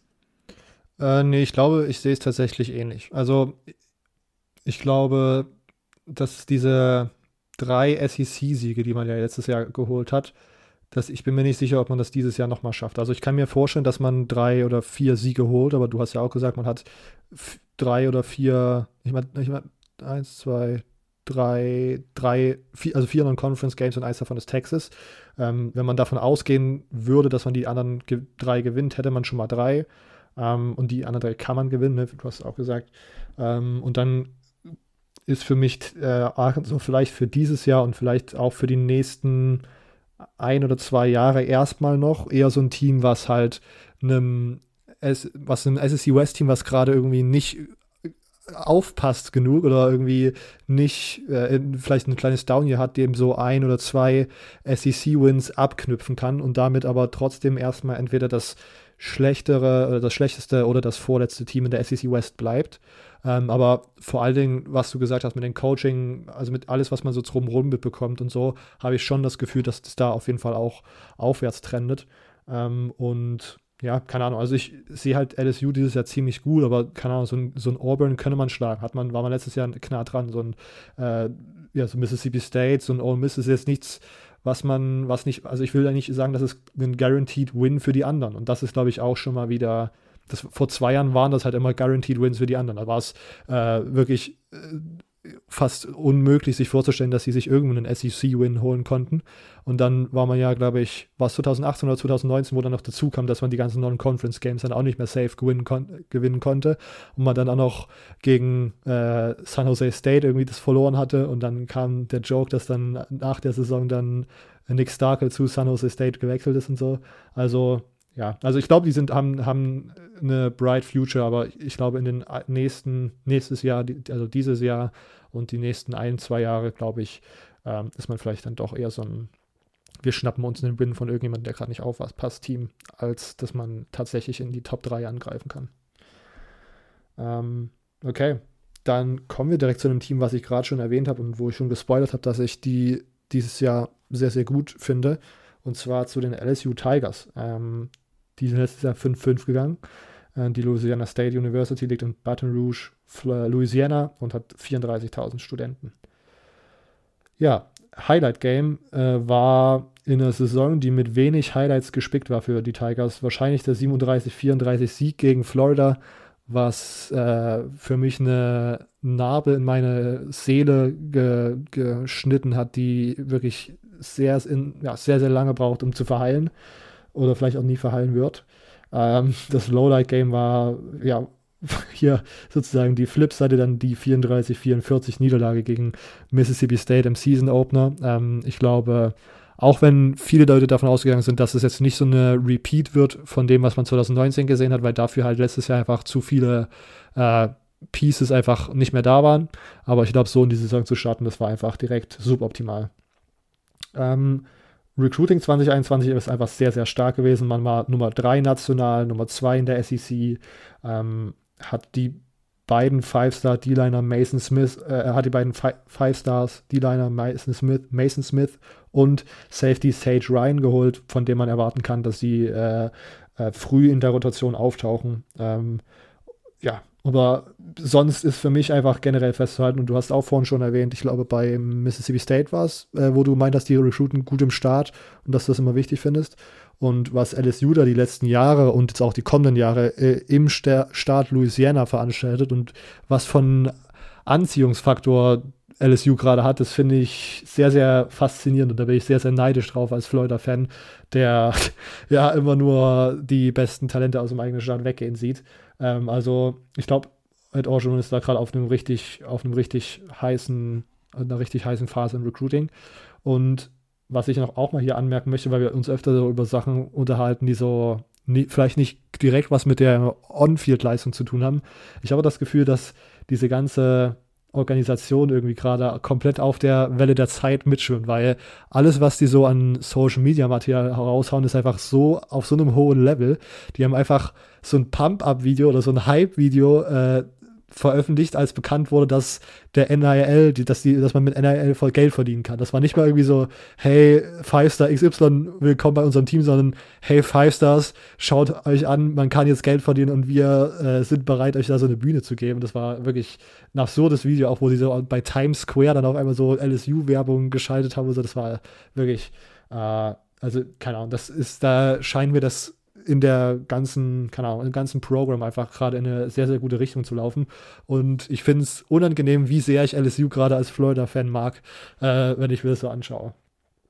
Wenn wir äh, weiter uns auf diesen Storylines anschauen und vielleicht ein bisschen mehr Richtung Football gehen, ähm, muss man sagen, oder muss ich sagen, dass ich es gut finde, dass Ed Orgeron letztes Jahr ähm, den, den Switch gemacht hat äh, und Defensive Coordinator Bo Pelini nach dieser Desaster-Saison äh, rausgeschmissen hat. Am Ende sind es, ich meine, 5-5 ist jetzt keine Desaster-Saison, aber trotzdem, wenn man sich an Leistung anschaut, die da auf dem Feld oder wenn man sich die Spieler anschaut, die auf dem Feld standen und die Leistung, die die, die Coaches da rausgeholt haben, war das einfach ein Weltenunterschied und ein Unterschied, den man sich bei LSU, glaube ich, einfach nicht äh, erlauben darf. Und ich fand das dann einen richtigen Schluss, da einfach zu sagen, Bo Pelini, dein Trip ist hier jetzt erstmal vorbei.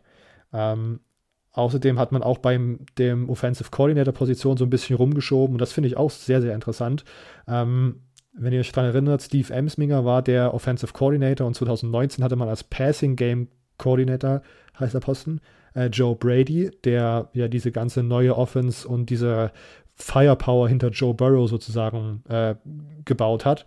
Joe Brady ist dann vor der letzten Saison zu den ähm, Carolina Panthers in die NFL gegangen als Offensive Coordinator. Und jetzt äh, hat man äh, Steve Amesminger auf eine äh, irgendwie auf so eine Assistant-Rolle zurückgeschoben und zwei ehemalige Assistants von Joe Brady auf Empfehlung von Joe Brady äh, sozusagen eingestellt. Äh, Offensive Coordinator ist jetzt Jake Peets äh, und neuer Offensive, äh, neuer Passing Game Coordinator ist DJ Mangus und das sind, wie gesagt, diese beiden Assistants, die Joe Brady auch ausdrücklich empfohlen hat. Ähm, schauen wir uns die Spieler an in der Offense. Miles Brennan war letztes Jahr so ein bisschen der Quarterback, den man so hoch gehypt hat, wo man so hohe Erwartungen dran hatte. Und dann hat er sich, glaube ich, in Game 3 oder im, im, dritten Spiel, glaube ich, ähm, Season-Ending verletzt. Das war, glaube ich, das an der Schulter. Auch eine ganz absurde Operation, die er da machen musste und war, wie gesagt, dann für die Saison raus. Hat dann so ein bisschen rum experimentiert. TJ Finley war ein äh, junger Quarterback, den man reingeworfen hat. Mit dem hat es nicht so gut funktioniert. Ähm, auf der anderen Seite hat man dann aber auch Max Johnson gehabt, der als Freshman mir sehr, sehr gut gefallen hat und von dem ich, äh, ja, wie gesagt, an den ich hohe Erwartungen habe. Und man ist jetzt in diese Offseason gegangen und da wurde auch nochmal ausdrücklich gesagt, es steht kein Starting Quarterback fest. Miles Brennan ist jetzt zurück. Ähm, Max Johnson hat aber als erstes, glaube ich, irgendwie die First Team Reps bekommen. Also, wie gesagt, da ist eine QB-Competition, auch wenn es mehrere ja, journalistische Erzeugnisse und Expertenseiten gibt, die dann vorhersagen, dass, ähm, dass, ja, dass Max Johnson den Starter, den Starting-Punkt nicht macht und Miles Brennan da wahrscheinlich, wie gesagt, den am Anfang der Saison äh, Starter wird. Running, äh, Running Back äh, wird wieder auf einem Komitee äh, herauskommen. Wahrscheinlich Ty, äh, Tyrion Davis Price und John Emery sind da die Nummer 1 und Nummer 2. Die Wide Receiver finde ich dieses Jahr sehr, sehr stark. Vor allem Keishon Boutte ähm, ist letztes Jahr so ein bisschen untergegangen, weil der vor allen Dingen, wie gesagt, mit schlechten Quarterback-Play zu tun hat. Und am Ende der Saison ist er aber komplett explodiert.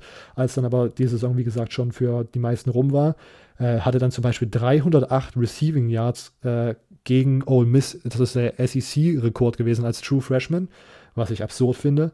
Ähm, Keishon Boutte, ich möchte hier direkt mal auf den Hype-Train noch mit aufspringen, bevor er zu, zu public wird. Ähm, Außerdem bekommt man alle Starter in der O-Line zurück. Also ich bin tatsächlich dieses Jahr, wo wir letztes Jahr gemeint haben, das sind einfach zu viele Sachen, die da wegbrechen äh, an Produktion, die einem da halt, wie gesagt, vorhanden kommt, glaube ich, dass man dieses Jahr viel zurückbekommt und viel ordentliche Produktion zurückbekommt. Die Offense gefällt mir ziemlich gut. Ähm, jetzt kommen wir auf die Defense und da muss auch einiges an Improvement her. Man hat Deronte Jones als neuen Defensive Coordinator verpflichtet. Der war davor äh, Defensive Backs Coach bei den Minnesota Vikings in der NFL. Ähm, LSU war letztes Jahr die schlechteste Passing Defense im College Football. Das muss man sich mal auf der, muss man sich mal auf der Zunge zergehen zu lassen. Ähm, und wenn wir noch mal kurz schauen, wie wir da letztes Jahr und auch dieses Jahr im, im Backfield finden, mit Derek Stingley und Eli Riggs einfach zwei ehemalige Five Stars, absolute Superstars, DBs im College Football. Ähm, und ja, ich komme gleich nachher nochmal darauf zu sprechen. Also, das ist äh, sehr, sehr fragwürdig und da muss man auf jeden Fall irgendwie, äh, da muss ein neuer Coach her, weil das einfach so nicht klar geht. ähm, sonst äh, kann man anmerken, dass die ganze Defensive Line zurückkommt äh, und hat auch noch einiges an äh, Verstärkung bekommen. Äh, Andre Anthony war der, der letztes Jahr da schon die meisten Sacks gemacht hat und von dem man auch dieses Jahr wieder hohe Erwartungen hat. Die Linebacker könnten vielleicht so ein bisschen das größte Fragezeichen der Defense sein. Da ist jetzt niemand, der letztes Jahr so komplett durchgedreht ist oder der schon letztes Jahr wirklich viel gezeigt hat. Ähm, so ein Kandidat, der vielleicht dieses Jahr so ein Breakout hier haben könnte oder der so als Geheimkandidat, äh, als ja, Star-Linebacker sozusagen gehandelt wird, ist Mike Jones Jr. Äh, es geht jetzt in sein Sophomore-Year und ist Transfer-Linebacker von äh, Clemson, der dann dieses Jahr aber schon starten darf oder schon spielen darf. Ähm, also da, vielleicht kann man sich den nochmal notieren. Und sonst, wie gesagt, Derek Stingley, E-Ray Riggs auf Cornerback, einfach ein absoluter Traum an einem Defensive Backfield, was man sich da wünschen kann. Ich ja, also ich bin bei dieser, bei diesem, auf der Vorbereitung auf diese Episode ist mir nochmal aufgefallen, wie schwer es ist zu erklären, was da letztes Jahr in der Defense passiert ist, weil klar, ich will es nochmal sagen, da ist letztes Jahr so viel Produktion und so viel Erfahrung weg gewesen, aber das erklärt nicht, warum eine der besten Defenses auf einmal zu der letzten, der schlechtesten Passing Defense wird und man hat einfach einen Defensive Backfield, von dem die meisten Teams nur träumen. Und ich habe dann so ein bisschen geschaut und äh, Athlon Sports, eine, ja, eine Sache, die ich zur Vorbereitung nutze, da gibt es immer so Coaches, die sozusagen ihr Kommentar dazu abgeben und die meinten, äh, oder, oder andere co gegnerische Coaches, die zu dem Team ihr Kommentar abgeben. Und die meinten, dass LSU letztes Jahr, also dass man das auf jeden Fall irgendwie auf die Coaches schieben muss, auf die Defensive, auf die Defensive Coordinator, auf die Position Coaches, weil wenn man, wie gesagt, dieses Talent hat, was da im Defensive Backfield rumsteht, aber das auch irgendwie schematisch an, an, an Stellen steht, wo sie so wenig im Spiel sozusagen sind, ist es einfach ein Misalignment, ein ja, Verschlafen von Coaches, die da nicht richtig anpassen wollten. Manche haben gesagt, es ist, ging wohl so ein bisschen auch im Team irgendwie meinten die Coaches, nee, meine Unit ist gut genug, ich will jetzt hier nicht anpassen, aber meine Unit ist auch so gut, ich will jetzt hier nicht anpassen. Und dann wurde halt nichts angepasst und man wurde, hat wieder halt einfach wurde komplett vernascht im nächsten Spiel.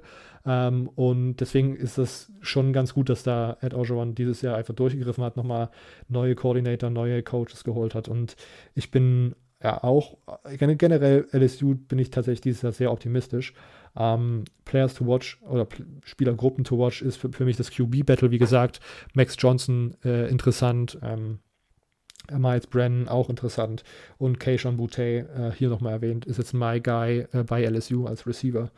Äh, der Schedule 2021 ist machbar. Ähm, Upset Watch würde ich sagen, ist der Season Opener gegen UCLA. Ich, wir halten viel von UCLA, aber um ehrlich zu sein, kann es auch schnell ein Spiel werden, wo man dann sagt, oh, hier sieht man wieder den Unterschied zwischen SEC und jeder anderen Conference. Ähm, was vielleicht als Nachteil für LSU auszulegen ist, ist, dass es ihr Season Opener ist und UCLA davor schon gegen äh, Hawaii gespielt hat, wo man sagen könnte, äh, ja, der Season Opener ist immer schwieriger als das zweite Spiel, weil man dann schon einmal gesehen hat, wo man noch arbeiten, wo man, woran man noch arbeiten muss. Ähm, und das, wie gesagt, dann vielleicht ein Vorteil ist für das Team, was schon ein Spiel auf sich hat, aber ja, bin sehr gespannt auf das Spiel. Ist vielleicht so ein bisschen underrated in Woche 1. Und äh, das letzte Spiel hat man gegen Texas AM. Und ohne jetzt hier zu viel zu verraten, wo ich am Ende LSU tatsächlich ranken würde in der SEC West, ich glaube, das Texas AM-Spiel könnte ein Spiel um Platz 2 werden. Äh, und deswegen, äh, ja, ist das recht interessant. Silvio, äh, dein Vibe-Check zu LSU. Ja, auf jeden Fall ist er deutlich besser, als sich es nach. Also, hätten wir einen Vibe-Check gemacht, als die letzte Saison zu Ende war, wäre es wahrscheinlich deutlich negativer ausgefallen. Mir gefällt sehr, sehr, was über den Coaches gemacht haben. Ähm, man merkt richtig, dass Joe Brady, äh, Joe Brady ja so einen richtigen Einfluss jetzt bei LSU hat. Ähm, ich meine, er hat ja mehr oder weniger gesagt, hier, guck, ähm, Jake Peets war, glaube ich, der, der Quarterbacks-Coach und, und ähm, DJ Mangus war einfach ein Assistant Offensive Coach und hat gesagt, das sind meine Guys, nimmt die. Und auch was sie dann gesagt haben, dass sie daraus jetzt eine, Quarterback University machen wollen, äh, fand ich ziemlich nice. Und auch ähm, Deronte Jones, der, der davor Defensive Backers Coach bei den Vikings war, finde ich einen sehr, sehr interessanten Coach, der, glaube ich, gesagt hat, dass er wieder mehr auf Physikalität ähm, achten will hört sich ziemlich interessant an. Ich bin mal sehr, sehr gespannt, was da macht. Und ich meine, die Defensive Backs sind einfach bei LSU immer so, so schön anzuschauen. Mit, jetzt auch mit Derek Singley und Eli Riggs. Ähm, sehr, sehr interessant. Äh, okay, dann kommen wir vielleicht vom potenziellen Nummer 2 Team zum anderen potenziellen Nummer 2 Team. Wir reisen in den Staat Texas zum im Moment nur einzigen Team der SEC dort in diesem Bundesstaat. Äh, äh, ja, also wie gesagt, die, wir brauchen heute wahrscheinlich anderthalb Stunden. In ein, zwei Jahren könnte es dann so eine, so eine Zwei-Stunden-Episode werden, wenn wir über SEC sprechen, weil dann, wie gesagt, nochmal ein, zwei Teams dazukommen. Naja. Ähm, ja, wie gesagt, wir kommen zu Texas AM, sind letztes Jahr 9 und 1 gegangen. Äh, die Texas AM University liegt in College Station, Texas und hat 69.000 Studenten.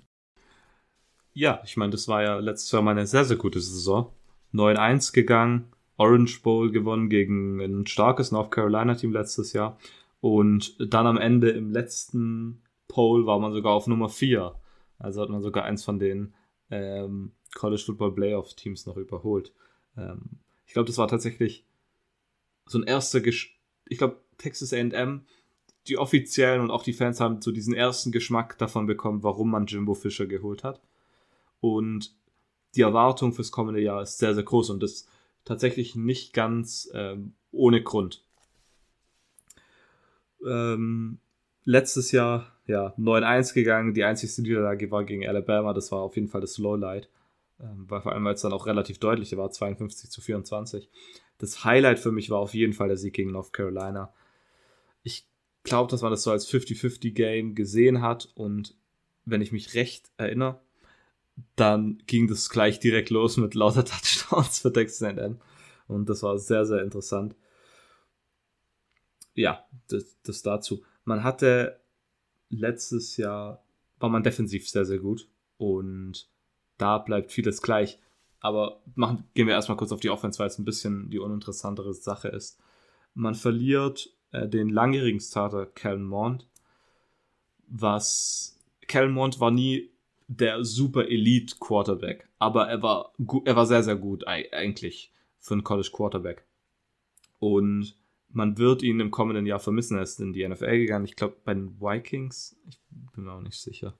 Ähm, ich dachte, ich hätte was gelesen dazu. Ähm, und jetzt hat man einen Quarterback Battle und ich habe geschaut.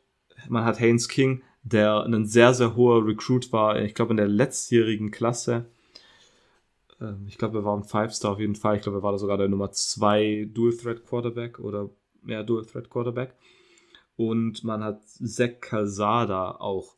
Und ich habe gelesen, dass, das, also ich dachte, dass Haynes King einfach der Starter wird, da er ja letztes Jahr auch ähm, ab und zu mal kurz reingekommen ist. Aber es ist ein sehr, sehr offenes Quarterback-Battle und bei Texas A&M ist man sich nicht sicher, wer startet.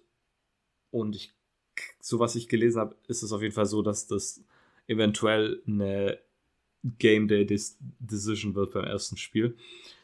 Könnte auch sein, dass sich das jetzt noch ändert in den kommenden Monaten, äh, in den kommenden Wochen. Ich meine, wir reden ja nicht mehr von, von Monaten, wir reden ja nur noch von Wochen. Ähm, vielleicht, wenn die Folge rauskommt, hat sich da auch schon was äh, getan. Ähm, das wird auf jeden Fall sehr, sehr interessant zu sein. Auch wenn einer von den beiden Quarterbacks nicht gut spielt, ob man direkt den Wechsel macht. Ähm, das wird sehr, sehr interessant sein. Ja, man hat eigentlich sehr Spiller zurück, der letztes Jahr über 1000 Yards hatte und All-SEC Running Back. Also das sollte kein Problem sein. Die große Frage in der Offense ist aber die O-Line. Man verliert vier Starter in der O-Line. Ähm, Kenyon Green, ich glaube, das müsste auch der beste äh, Mann in der O-Line gewesen sein.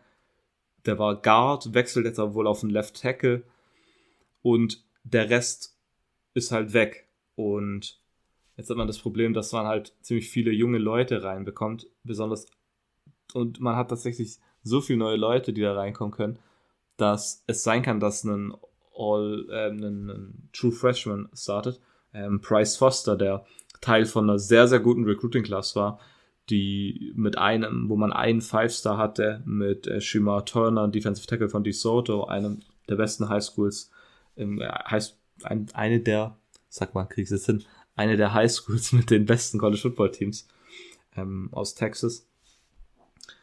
Und Price Foster ist ein, ein Guard. Ich, ich glaube, er ist als O-Liner gelistet, aber er spielt generell als Guard und wird auch auf dem ähm, Death Chart als Guard gelistet, aktuell als Backup, aber ich könnte mir tatsächlich vorstellen, dass er reinkommt, weil auf seiner Position der Starter ist Aki Ogunbi, heißt er, glaube ich der müsste ein Redshirt Freshman sein und ja, vielleicht, wenn es da nicht läuft, könnte der direkt reinrutschen.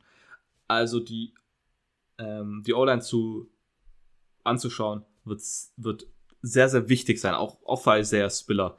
Wenn die O-Line nicht funktioniert, dann funktioniert das Run-Game und, und dann wahrscheinlich funktionieren dann auch nicht die Quarterbacks und dann funktioniert gar nichts. Ich will nicht sagen, dass das Run-Game und das Pass-Game zusammenhängt, falls das jetzt so rüberkam. Ich, ich will nicht gleich gelyncht werden. Ähm, vielleicht ein interessanter hier, Mann hier noch ist Jamir Johnson, der von Tennessee in diesem Tennessee-Ausverkauf äh, zu Texas A&M kam und direkt ähm, eligible ist. Also das war es eigentlich auch schon fast zur Offense. Kommen wir zur Defense. Die Defense ist nämlich sehr, sehr viel interessanter. Man hatte letztes Jahr nämlich die Nummer 1 Defense in der SEC, Nummer 9 national, was sehr, sehr stark ist. Und wenn ich dann den Fakt nenne, dass neun Starter in der Defense zurückkommen, dann ähm, ist das ein sehr, sehr gutes Zeichen. Mike Elko hat da wirklich eine super Defense aufgebaut. Ich habe äh, Mike Echo wird auch immer wieder in Head Coaching ähm, Rankings genannt für Assistant Coaches, die Head Coach sein könnten. Und ich kann mir gut vorstellen, dass je nachdem, wie die, die Defense läuft, das eventuell seine letzte Saison bei Texas A&M sein könnte. Ich weiß ja nicht, es gibt ja immer so Defensive Coaches oder allgemein Coaches, die einfach keinen Head Coaching Job wollen. Äh, bestes Beispiel wahrscheinlich der Defensive Coordinator von Clemson. Ähm, wie heißt er denn jetzt nochmal? Mir fällt der Name jetzt gerade aus, aus dem Stegreif nicht an. Ähm, ja. Der, die immer zwar Angebote bekommen, aber einfach nicht gehen wollen. Und teilweise. Brent, Brent Venables. Venables, ja, genau. Ähm, ich kann es ihn tatsächlich nicht unbedingt so übel nehmen. Ich glaube, es hat seine Vorteile und seine Nachteile wahrscheinlich auch. Ja, man verliert aber hier ein paar wichtige Spieler. Bobby Brown in der Defense und Buddy Johnson als Linebacker. Fangen wir mal kurz bei, bei Bobby Brown an. Ich glaube, die Sache bei den Defense, bei der Defensive Line bei Texas A&M ist einfach, dass man so viel Talent hat, dass man ihn ersetzen kann. Man hat äh, DeMarvin ähm, Leal, der ziemlich gut ist, ähm, Jaden Peavy, der starten wird und äh, Tyree Johnson. Ähm, die letzten beiden waren, sind beide Seniors. Und dann hat man halt wirklich junge ähm, Spieler, die spielen wollen. Man hat ähm, lauter Sophomores und Freshmen, die sich um diesen dritten Platz streiten werden. Zum einen hat man McKinley Jackson, Fadil Dix, Isaiah Rakes. Das sind alles Spieler, die spielen wollen. Da hat man zum Beispiel auch noch jemand wie einen Shamer Turner, der jetzt der, der Five-Star-Recruit war, der dieses Jahr kam, der da vielleicht denkt, ach, vielleicht kann ich da direkt reinkommen und vielleicht denkt sich Mike Elko, ja, bringe ich den auch mal rein. Also, ich glaube, der Verlust hätte deutlich schlimmer ausfallen können. Das große Fragezeichen für mich in der Defense ist aber wahrscheinlich die Linebacker-Position, wenn es da eine, eine, so ein Fragezeichen gibt in der Defense. Buddy Johnson, wie gesagt, weg, hat äh, Texas A&M in Tackles, Tackles for Loss und Forced Fumbles angeführt. Ähm, hatte vier, ich glaube vier Sacks hatte er, war damit, glaube ich, Zweiter ähm, in, den, in der Sack-Statistik bei äh, Texas A&M. 86 Tackles war mit Abstand die Nummer 1 äh, bei Texas A&M, also man verliert hier einen sehr, sehr wichtigen Mann. Und ich glaube, dass das ein Fragezeichen sein wird. Aber ich, Texas A&M spielt sowieso nur mit äh, zwei Linebackern. Also vielleicht ähm, kann man da auch das ein bisschen besser ersetzen. Was ich sehr, sehr gut finde, ist, dass die, Def äh, die Secondary komplett äh, zusammenbleibt. Da geht keiner weg. Und da sind ein paar sehr, sehr gute Spieler dabei. Meiner Meinung nach, äh, Jalen Jones ist ein sehr, sehr interessanter Spieler. Und äh, Leon O'Neill Jr. Leon O'Neill Jr. hatte letztes Jahr äh, zwei Interceptions, hat damit äh, ja, Texas ja, angeführt. Ähm, und Jalen Johnson ähm, könnte wirklich so ein, ich, ich weiß, ich bin mir ehrlich gesagt, muss ich zugeben, gar nicht so sicher, wie viel Anerkennung er insgesamt bekommt. Ähm, aber er ist ein sehr, sehr guter Cornerback und nicht, nicht zu vertauschen mit, mit Miles Jones, das ist auch ein, ein Cornerback bei, ähm, bei, bei Texas A&M. Also, ich, also du hast gesagt, dass du LSU dieses Jahr sehr, sehr gut ansiehst. Da gehe ich mit dir.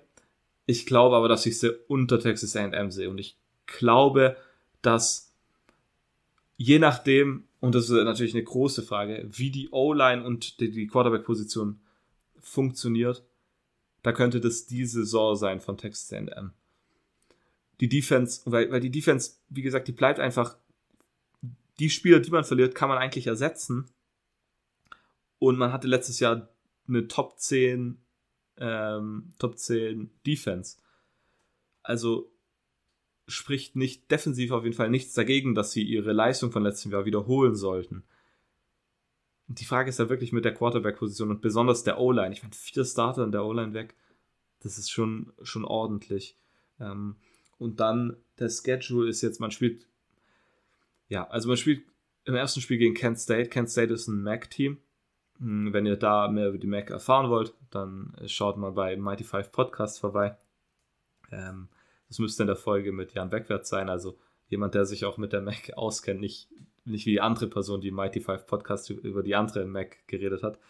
Ähm, Frag mich, wer das war. Ähm, und dann spielt man Woche zwei gegen Colorado in Denver. Und wer mal wissen will, wie es sich anfühlt, gegen Colorado und Denver zu spielen, der schaut am besten mal unser Interview, der hört sich am, Ende, am, am, besten mal unser Interview mit Nureddin Wheely an, der ziemlich lang darüber geredet hat, wie es war, gegen Colorado in Denver zu spielen, in, im Stadion von den Broncos.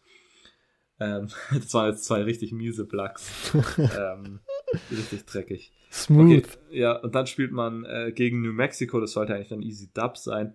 Und dann kommt das Spiel, das ich vorhin schon erwähnt habe, gegen Arkansas im Cowboy Stadium. Das vielleicht so ein Stolperstein sein könnte. Ich, ich weiß nicht. Also ich glaube, Arkansas will sich da auf jeden Fall gut präsentieren und ja, das, das ist dann eventuell schwierig das große Do-or-Die-Spiel, sage ich mal, ist gegen Alabama am 9. Oktober, müsste das, glaube ich, sein, oder am Wochenende vom 9. Oktober. Ich weiß nicht, ob die Spiele mittlerweile datiert sind. Man spielt daheim, was sehr, sehr wichtig ist. Ähm, die Covid-Regeln in Texas sind, glaube ich, ziemlich lax. Also ich glaube, das wird nicht, äh, okay, ich glaube, während Covid sollte man nicht zu viel ins Voraus, Voraus vorhersagen.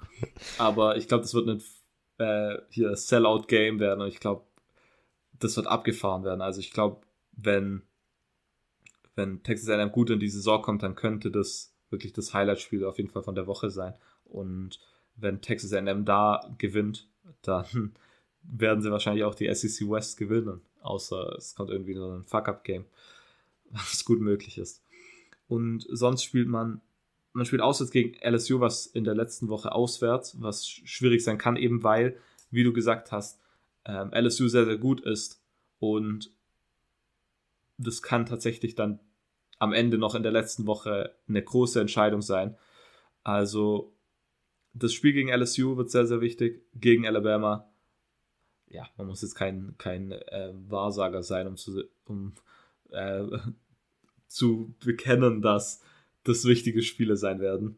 Ich glaube, das kann man sagen, dass in der 2025er Saison das wichtige Spiele sein werden.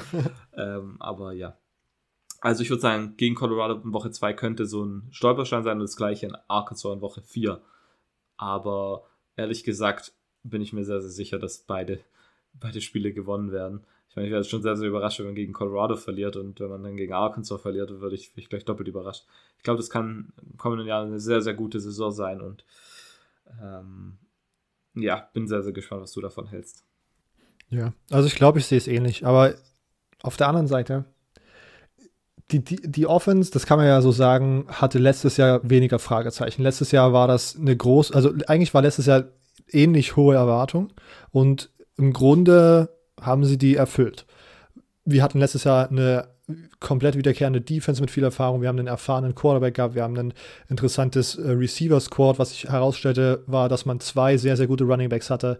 Und man hatte diese Top, war es die Top 10 Defense? Also, ja, das. Top 10 Defense, ja. So, also das heißt. Nummer 2 Rushing Defense national und in der SEC. Crazy.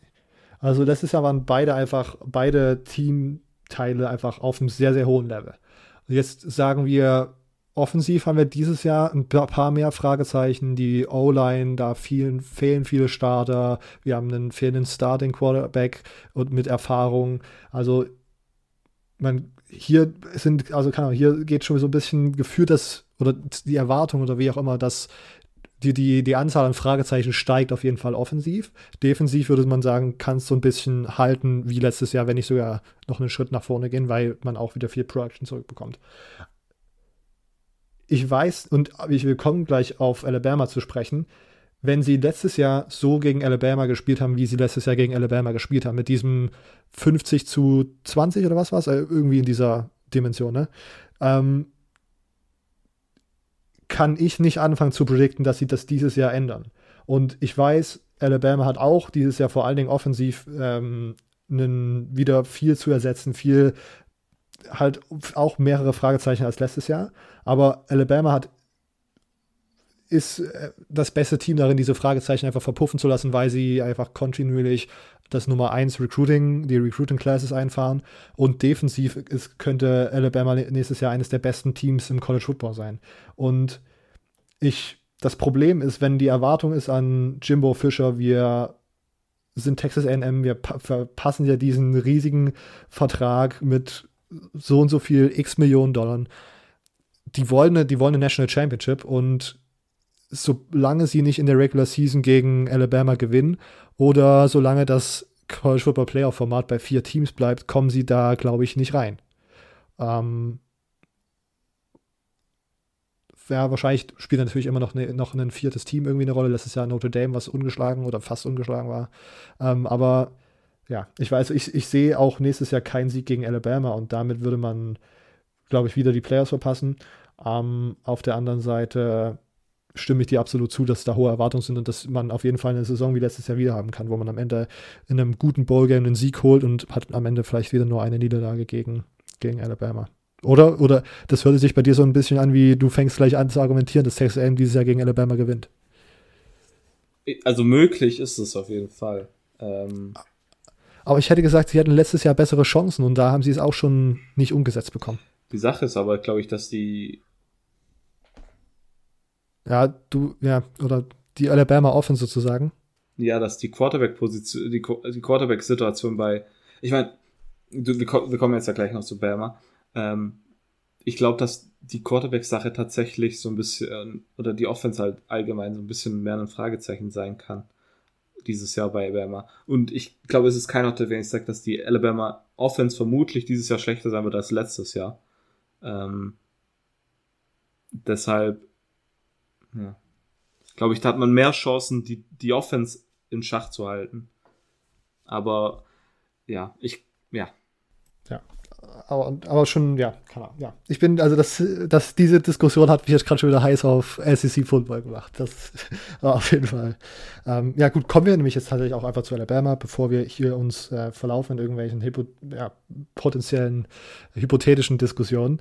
Ähm, Alabama, äh, letztes Jahr 13-0, National Champion, ähm, die University of Alabama in Tuscaloosa, Alabama mit 37.000 Studenten ja, also Highlight Game und Lowlight Game habe ich hier mal einfach weggelassen. Highlight Game war die Saison, Lowlight Game gab es keins, wenn man 13 Siege holt. Vielleicht, wie gesagt, dieses Ole Miss Spiel, wo man sich randomly in einen Shootout begeben hat, aber am Ende Dub ist Dub, sage ich mal.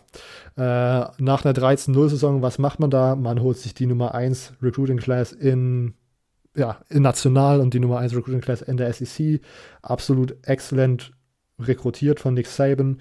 Ähm, man hat sich die beiden besten Offensive Tackle der Recruiting Class geholt, zwei Five Stars und den zweitbesten Offensive Guard, was einfach komplett äh, wirklich einfach absurd ist.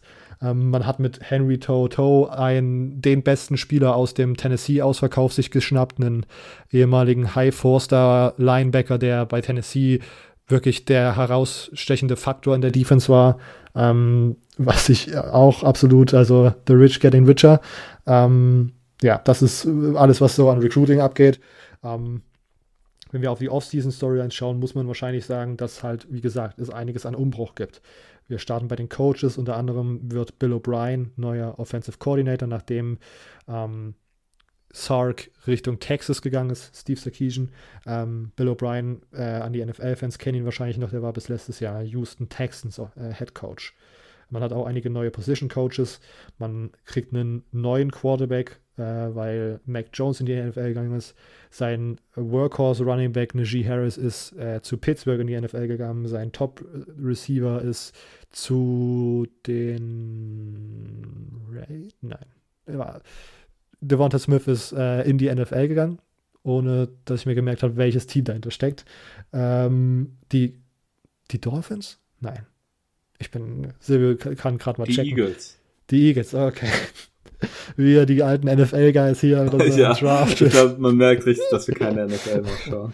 Hey, zwei von drei Top-Spielern habe ich hinbekommen. Ähm, ja, kommen wir zu diesen, kommen wir zu diesen Fragezeichen. Bryce Young wird wahrscheinlich Quarterback. Es ist, wie gesagt, noch nicht offiziell announced worden, weil das die wenigsten Teams machen, aber es steht so in den Sternen geschrieben. Äh, Bryce Young übrigens, Silvio, ich weiß nicht, ob du das mitbekommen hast, auch ein Spieler, der bis jetzt schon 800.000 Dollar ah, durch NIL-Deals. Das habe ich gestern gelesen, das fand ich richtig absurd. 800.000 Dollar schon. Und da, und, und dass er auch weitere Deals hat. Genau, er hat irgendwie schon. Deals angeboten bekommen im Wert von eine Million und hat 800.000 Dollar angenommen. Übrigens der Highschool Quarterback von Amon Russ St. Brown bei Matter Day. Ja. Was, was, ach so, der war das. Ja. Stimmt, stimmt, stimmt. Äh, Five-Star äh, Dual Threat QB aus Kalifornien äh, aus der 2020. Ja, das war, ähm, das war nämlich ziemlich nice. Ich gucke nicht jedes Wochenende Highschool-Football, aber die großen Spiele. Und Matter Day gegen San Juan Bosco, das war damals Bryce Young gegen DJ Uyangalele. Uyangalele. Yes, sir. ähm, das war abgefahren immer, die beiden. Das war wirklich sehr, sehr stark. Also, ja, Bryce, genau, Bryce Young, neuer Alabama Quarterback. Man kann nicht so richtig sagen, was man erwarten kann, weil er wirklich halt kein einziges Spiel gestartet hat. Im Gegensatz zu, ich würde sagen, DJ Uyangalele konnte ich halt, kann man zumindest so ein bisschen irgendwie einordnen an anderthalb Starts. Aber Bryce Young, wie gesagt, letztes Jahr nur, glaube ich, ein, ein, paar Snaps gesehen. Äh, als bei irgendwelchen, äh, ja, hohen Siegen, glaube ich, ähm, am Ende. Äh, aber sonst wirklich noch ein sehr, sehr unbeschriebenes Blatt, aber wie gesagt, super hohe Erwartungen. John Matchy ist der Receiver, der da jetzt irgendwie, glaube ich, die neue Nummer 1 werden soll. Ähm, wie gesagt, man hat letztes Jahr Devonta Smith verloren, einen Heisman-Winning Receiver. Ähm, John Matchy hat letztes Jahr auch schon ziemlich gut gespielt, aber gilt so als der Nummer Nummer 1 Guy. Man hat noch Slate Bolden, ähm, der letztes Jahr auch äh, schon etwas an Produktion gesehen hat. Vor allen Dingen in den Playoffs ist der mir, glaube ich, aufgefallen. Ähm, und dass er da wirklich auch so Spielzüge bekommen hat, die für ihn designt wurden. Wenn wir uns auf das Running Back Core konzentrieren, äh, hat man da laut Athlon den Nummer 1 Running Back aus 2019, zwei Top 10 Running Backs aus 2020 und den Nummer 2 Running Back aus 2021, was halt, äh, also, was halt einfach vollkommen absurd ist. Ähm, man hat enormes Potenzial. Brian Robinson gilt als der erfahrenste und der, der wohl am Anfang die meisten Carries bekommen wird, aber auch da sollte Option A nicht funktionieren, habe ich, wie gesagt, hat man bei Alabama wirklich einen ganzen Raum voll Potenzial, den man da einfach reinwerfen kann und schaut einfach, wer von denen am besten funktioniert. Ähm, Offensive Line wird interessant, wenn man da kaum Starter zurückbekommt. Da kann man sich auch noch dran erinnern, das war permanent Story bei den, bei den Playoff-Games, dass der mal aufgeschlüsselt wurde, oh, das sind jetzt hier alle Six-Year Senior und die verabschieden sich und dann war es auch noch, dass der äh, war es Landon Dickinson, Dickerson, der sich bei gegen im Florida-Spiel irgendwie das äh, Kreuzbandriss gerissen hat und dann äh, beim letzten Snap als äh, beim letzten Snap im, im National Championship Game nochmal aufs Feld kam und dort irgendwie äh, so einen Ehrensnap gemacht hat.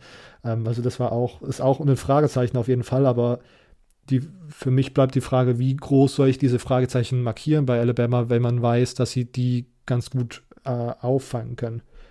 Ähm, ja, bei den O-Liner ist Chris Owens der erfahrenste Mann. Äh, Evan Neal ist ein weiterer äh, Prospect, der da dieses Jahr äh, besonders effektiv sein kann oder besonders herausstechen könnte. Äh, wenn wir auf die Defense kommen, wird das auf jeden Fall dieses Jahr so eine der Stärken.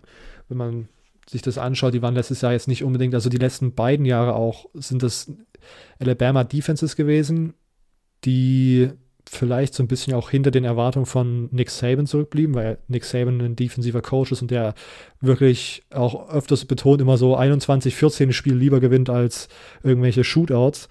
Ähm, aber ich habe das Gefühl, dass auch damit zusammenhängt, dass halt die anderen Teams in der SEC mittlerweile ähm, moderne Offenses und äh, produktive Offenses entdeckt haben, mit denen man scoren kann und weniger an der Qualität von Alabamas Defensive Spielern oder von Alabamas Defensive Coordinator liegt, dass das jetzt nicht mehr die Zahlen irgendwie hatte, die man sich da als Defensive Fan sozusagen irgendwie wünscht. Ähm, wenn wir auf die Front schauen, hat man da dieses Jahr einige Breakout-Kandidaten. LeBrian Ray, Justin Aboigby äh, und Tim Smith sind da so ein bisschen die äh, Namen, die man beobachten kann. Man hat mit Christian Harry und Will Anderson Jr. zwei absolute Monster auf Linebacker.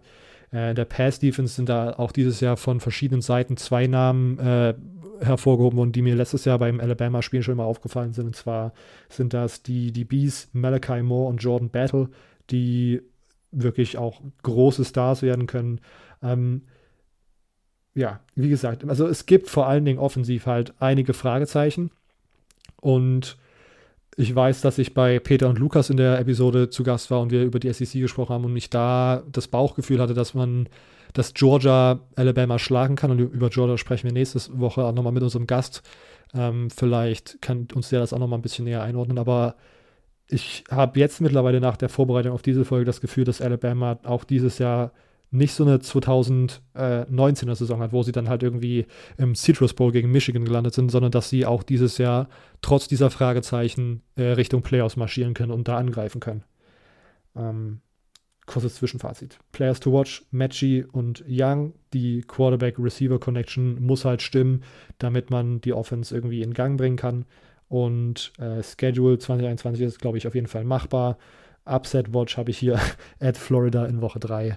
Äh, vielleicht ein bisschen Wunschdenken auf meiner, auf, auf meinerseits, aber ähm, ja, ich glaube, es gibt einfache Spieler als in Woche 3 gegen, äh, ja, im Swamp gegen Florida zu spielen. Okay, Silvio, du hast jetzt hier mein Plädoyer für äh, Alabama äh, gehört. Dein, deine Gedanken. Ja, als, du hast es jetzt so announced, als würde ich jetzt dagegen argumentieren. nee. Ähm, Alabama ist im kommenden Jahr auch ziemlich gut. Und Alabama ist, äh, verliert jedes Jahr übel viele Spieler, also dass man drei Returning Starters in der Offense hat, bedeutet wahrscheinlich nicht allzu viel. Ich, ich weiß nicht. Also, wie, wie siehst du, äh, wie siehst du nochmal Miami im kommenden Jahr? Ich kann mich nicht mehr ganz dran erinnern. Okay, aber also eigentlich sehe ich da keine, muss ich ganz ehrlich sagen, sehe ich die nicht besser als keine Alabama. akute Upset-Gefahr. Also es könnte halt eine Upset-Gefahr werden, weil es so ein komisches Week-One-Game ist, wo beide irgendwie komisch rauskommen. Derrick King mit seinen vollgeladenen Moneybags da reinläuft. ja, und oder Bryce, Bryce Young auch und sich gegenseitig mit Geld bewerfen. Da bräuchte ich eigentlich, das, da bräuchte ich nochmal Zahlen, was, was von Net Worth wir ja gerade auf dem ja, Spielfeld stehen so. haben. Ja, das, irgend, irgendeine Übertragung wird sicher so eine dumme Statistik machen. Ja, Net safe. Worth versus. Dann, wenn, wenn man gegen die Militärakademie die spielen, die sowieso kein Geld haben. Ähm, ich glaube, man hat halt wirklich so ein paar Stolpersteine drin, wie du sagst, Florida in Woche 3 ist jetzt nicht das Niceste. Vor allem je nachdem, wie man in Woche 1 gegen Miami spielt und dann gegen Mercer, ja, das ist halt so ein Cupcake-Game. Dann at Texas AM ist unschön. Und dann spielt man in letzte Woche noch at Auburn, auch wenn Auburn beschissen ist, wahrscheinlich. Im Gegensatz zu Alabama. Ähm, ist sowas immer schwieriger. Also, ich glaube, dass, wenn alles gut läuft, Alabama im kommenden Jahr wahrscheinlich undefeated gehen sollte. Aber die Tendenz dazu ist, dass sie Fehler machen könnten. Und das ist, wie, wie du sagst, Spiel in Woche 3 gegen Florida ist wirklich ein bisschen ekelhaft. Aber ich meine, Florida ist ja auch wieder so eine Sache mit, wie es da aussieht im kommenden Jahr. Ähm, wäre letztes Jahr Florida an Woche 3 gewesen, das wäre interessant gewesen direkt. Äh, also wenn Florida von 2019 jetzt spielen wird gegen das Alabama. Äh, von 2020. Ähm, ja, also ich glaube, äh, Bama sollte das schon sehr, sehr gut machen. Ich finde die äh, Recruiting-Klassen von Bama und von, auch von Clemson und so weiter, von den ganzen Top, die sind immer so absurd. Wenn ich dann meine eigenen oder die von Michigan State halt denke, denke ich, boah, Sag, könnt ihr da nicht mal einen abdrücken oder so? Ja, ich bin, bin ja, sehr, sehr gespannt. Ich habe tatsächlich dieses Miami-Game ist vielleicht auch für mich eines der eher uninteressanten Spiele in der, in der Opening Week, weil ich tatsächlich einfach denke, selbst wenn diese offensive Uneingespieltheit sozusagen in Woche 1 um sich greift, ist die Offense auf jeden Fall so gut, dass sie dieses AAC-Team äh, doch in Starkweite immer halten könnten und das am Ende dann einfach zu viel Talent auf Alabamas Seite ist, dass das eine, eine Niederlage wird gegen Miami. Aber wie gesagt, ist, du, ich glaube, du siehst es schon eher realistischer, dass ein 2019er Szenario irgendwie eintritt und dass sie dann ein Spiel den Season Opener droppen wegen Season Opener-Igkeit und dann irgendwie so ein SEC-Game oder was? So habe ich das jetzt rausgehört. Ja, genau. Okay. Ja, ich bin, also Alabama dann für mich tatsächlich dieses Jahr ein spannenderes Team als die, als das letzte Jahr zumindest, wo man dann direkt wusste, okay, das sieht relativ, äh, das sieht nach einem ungeschlagenen Team aus, hat man sich gedacht, in Woche 5 oder so. Ja. Okay, äh, rappen wir das an der Stelle ab? Jo. Perfekt. Ähm, vielen lieben Dank, liebe Zuhörer, dass ihr uns heute zugehört habt. Ähm, wenn ihr mehr von uns, ja, keine Ahnung, ihr könnt euch uns auf Social Media folgen. CFB Germany Podcast auf Instagram. ich wusste nicht, wo das hingehen sollte. Äh, at CFB Germany Pod auf Twitter. Da sind auch, ist auch unsere Website verlinkt, cfbgermanypodcast.home.blog, wo ihr auch nochmal alle Informationen findet, wie ihr uns unterstützen könnt und so weiter und so fort. Nächste Woche Mittwoch gibt es auf jeden Fall noch unsere SEC East Preview. Und so wie es im Moment aussieht, bekommt ihr unsere, äh, diesen ganzen Content, den wir in unserer Preseason-Show, glaube ich, genannt haben, wo wir nochmal alle äh, Divisions aller Conferences ranken, wo wir unsere Heisman-Kandidaten, Dark Horses und so weiter raushauen, gibt es dieses Jahr wahrscheinlich auf unseren Social-Media-Kanälen als Grafik und nicht als Audio äh, Datei als Podcast wegen Planungsschwierigkeiten. Das wird direkt schon mal announced. Ähm, aber wie gesagt, nächste Woche hört ihr noch unsere SEC West Preview und dann geht's los mit der Season. Vielen Dank, dass ihr uns heute zugehört habt. Ihr hört uns nächste Woche Mittwoch wieder. Bis dahin. Ciao.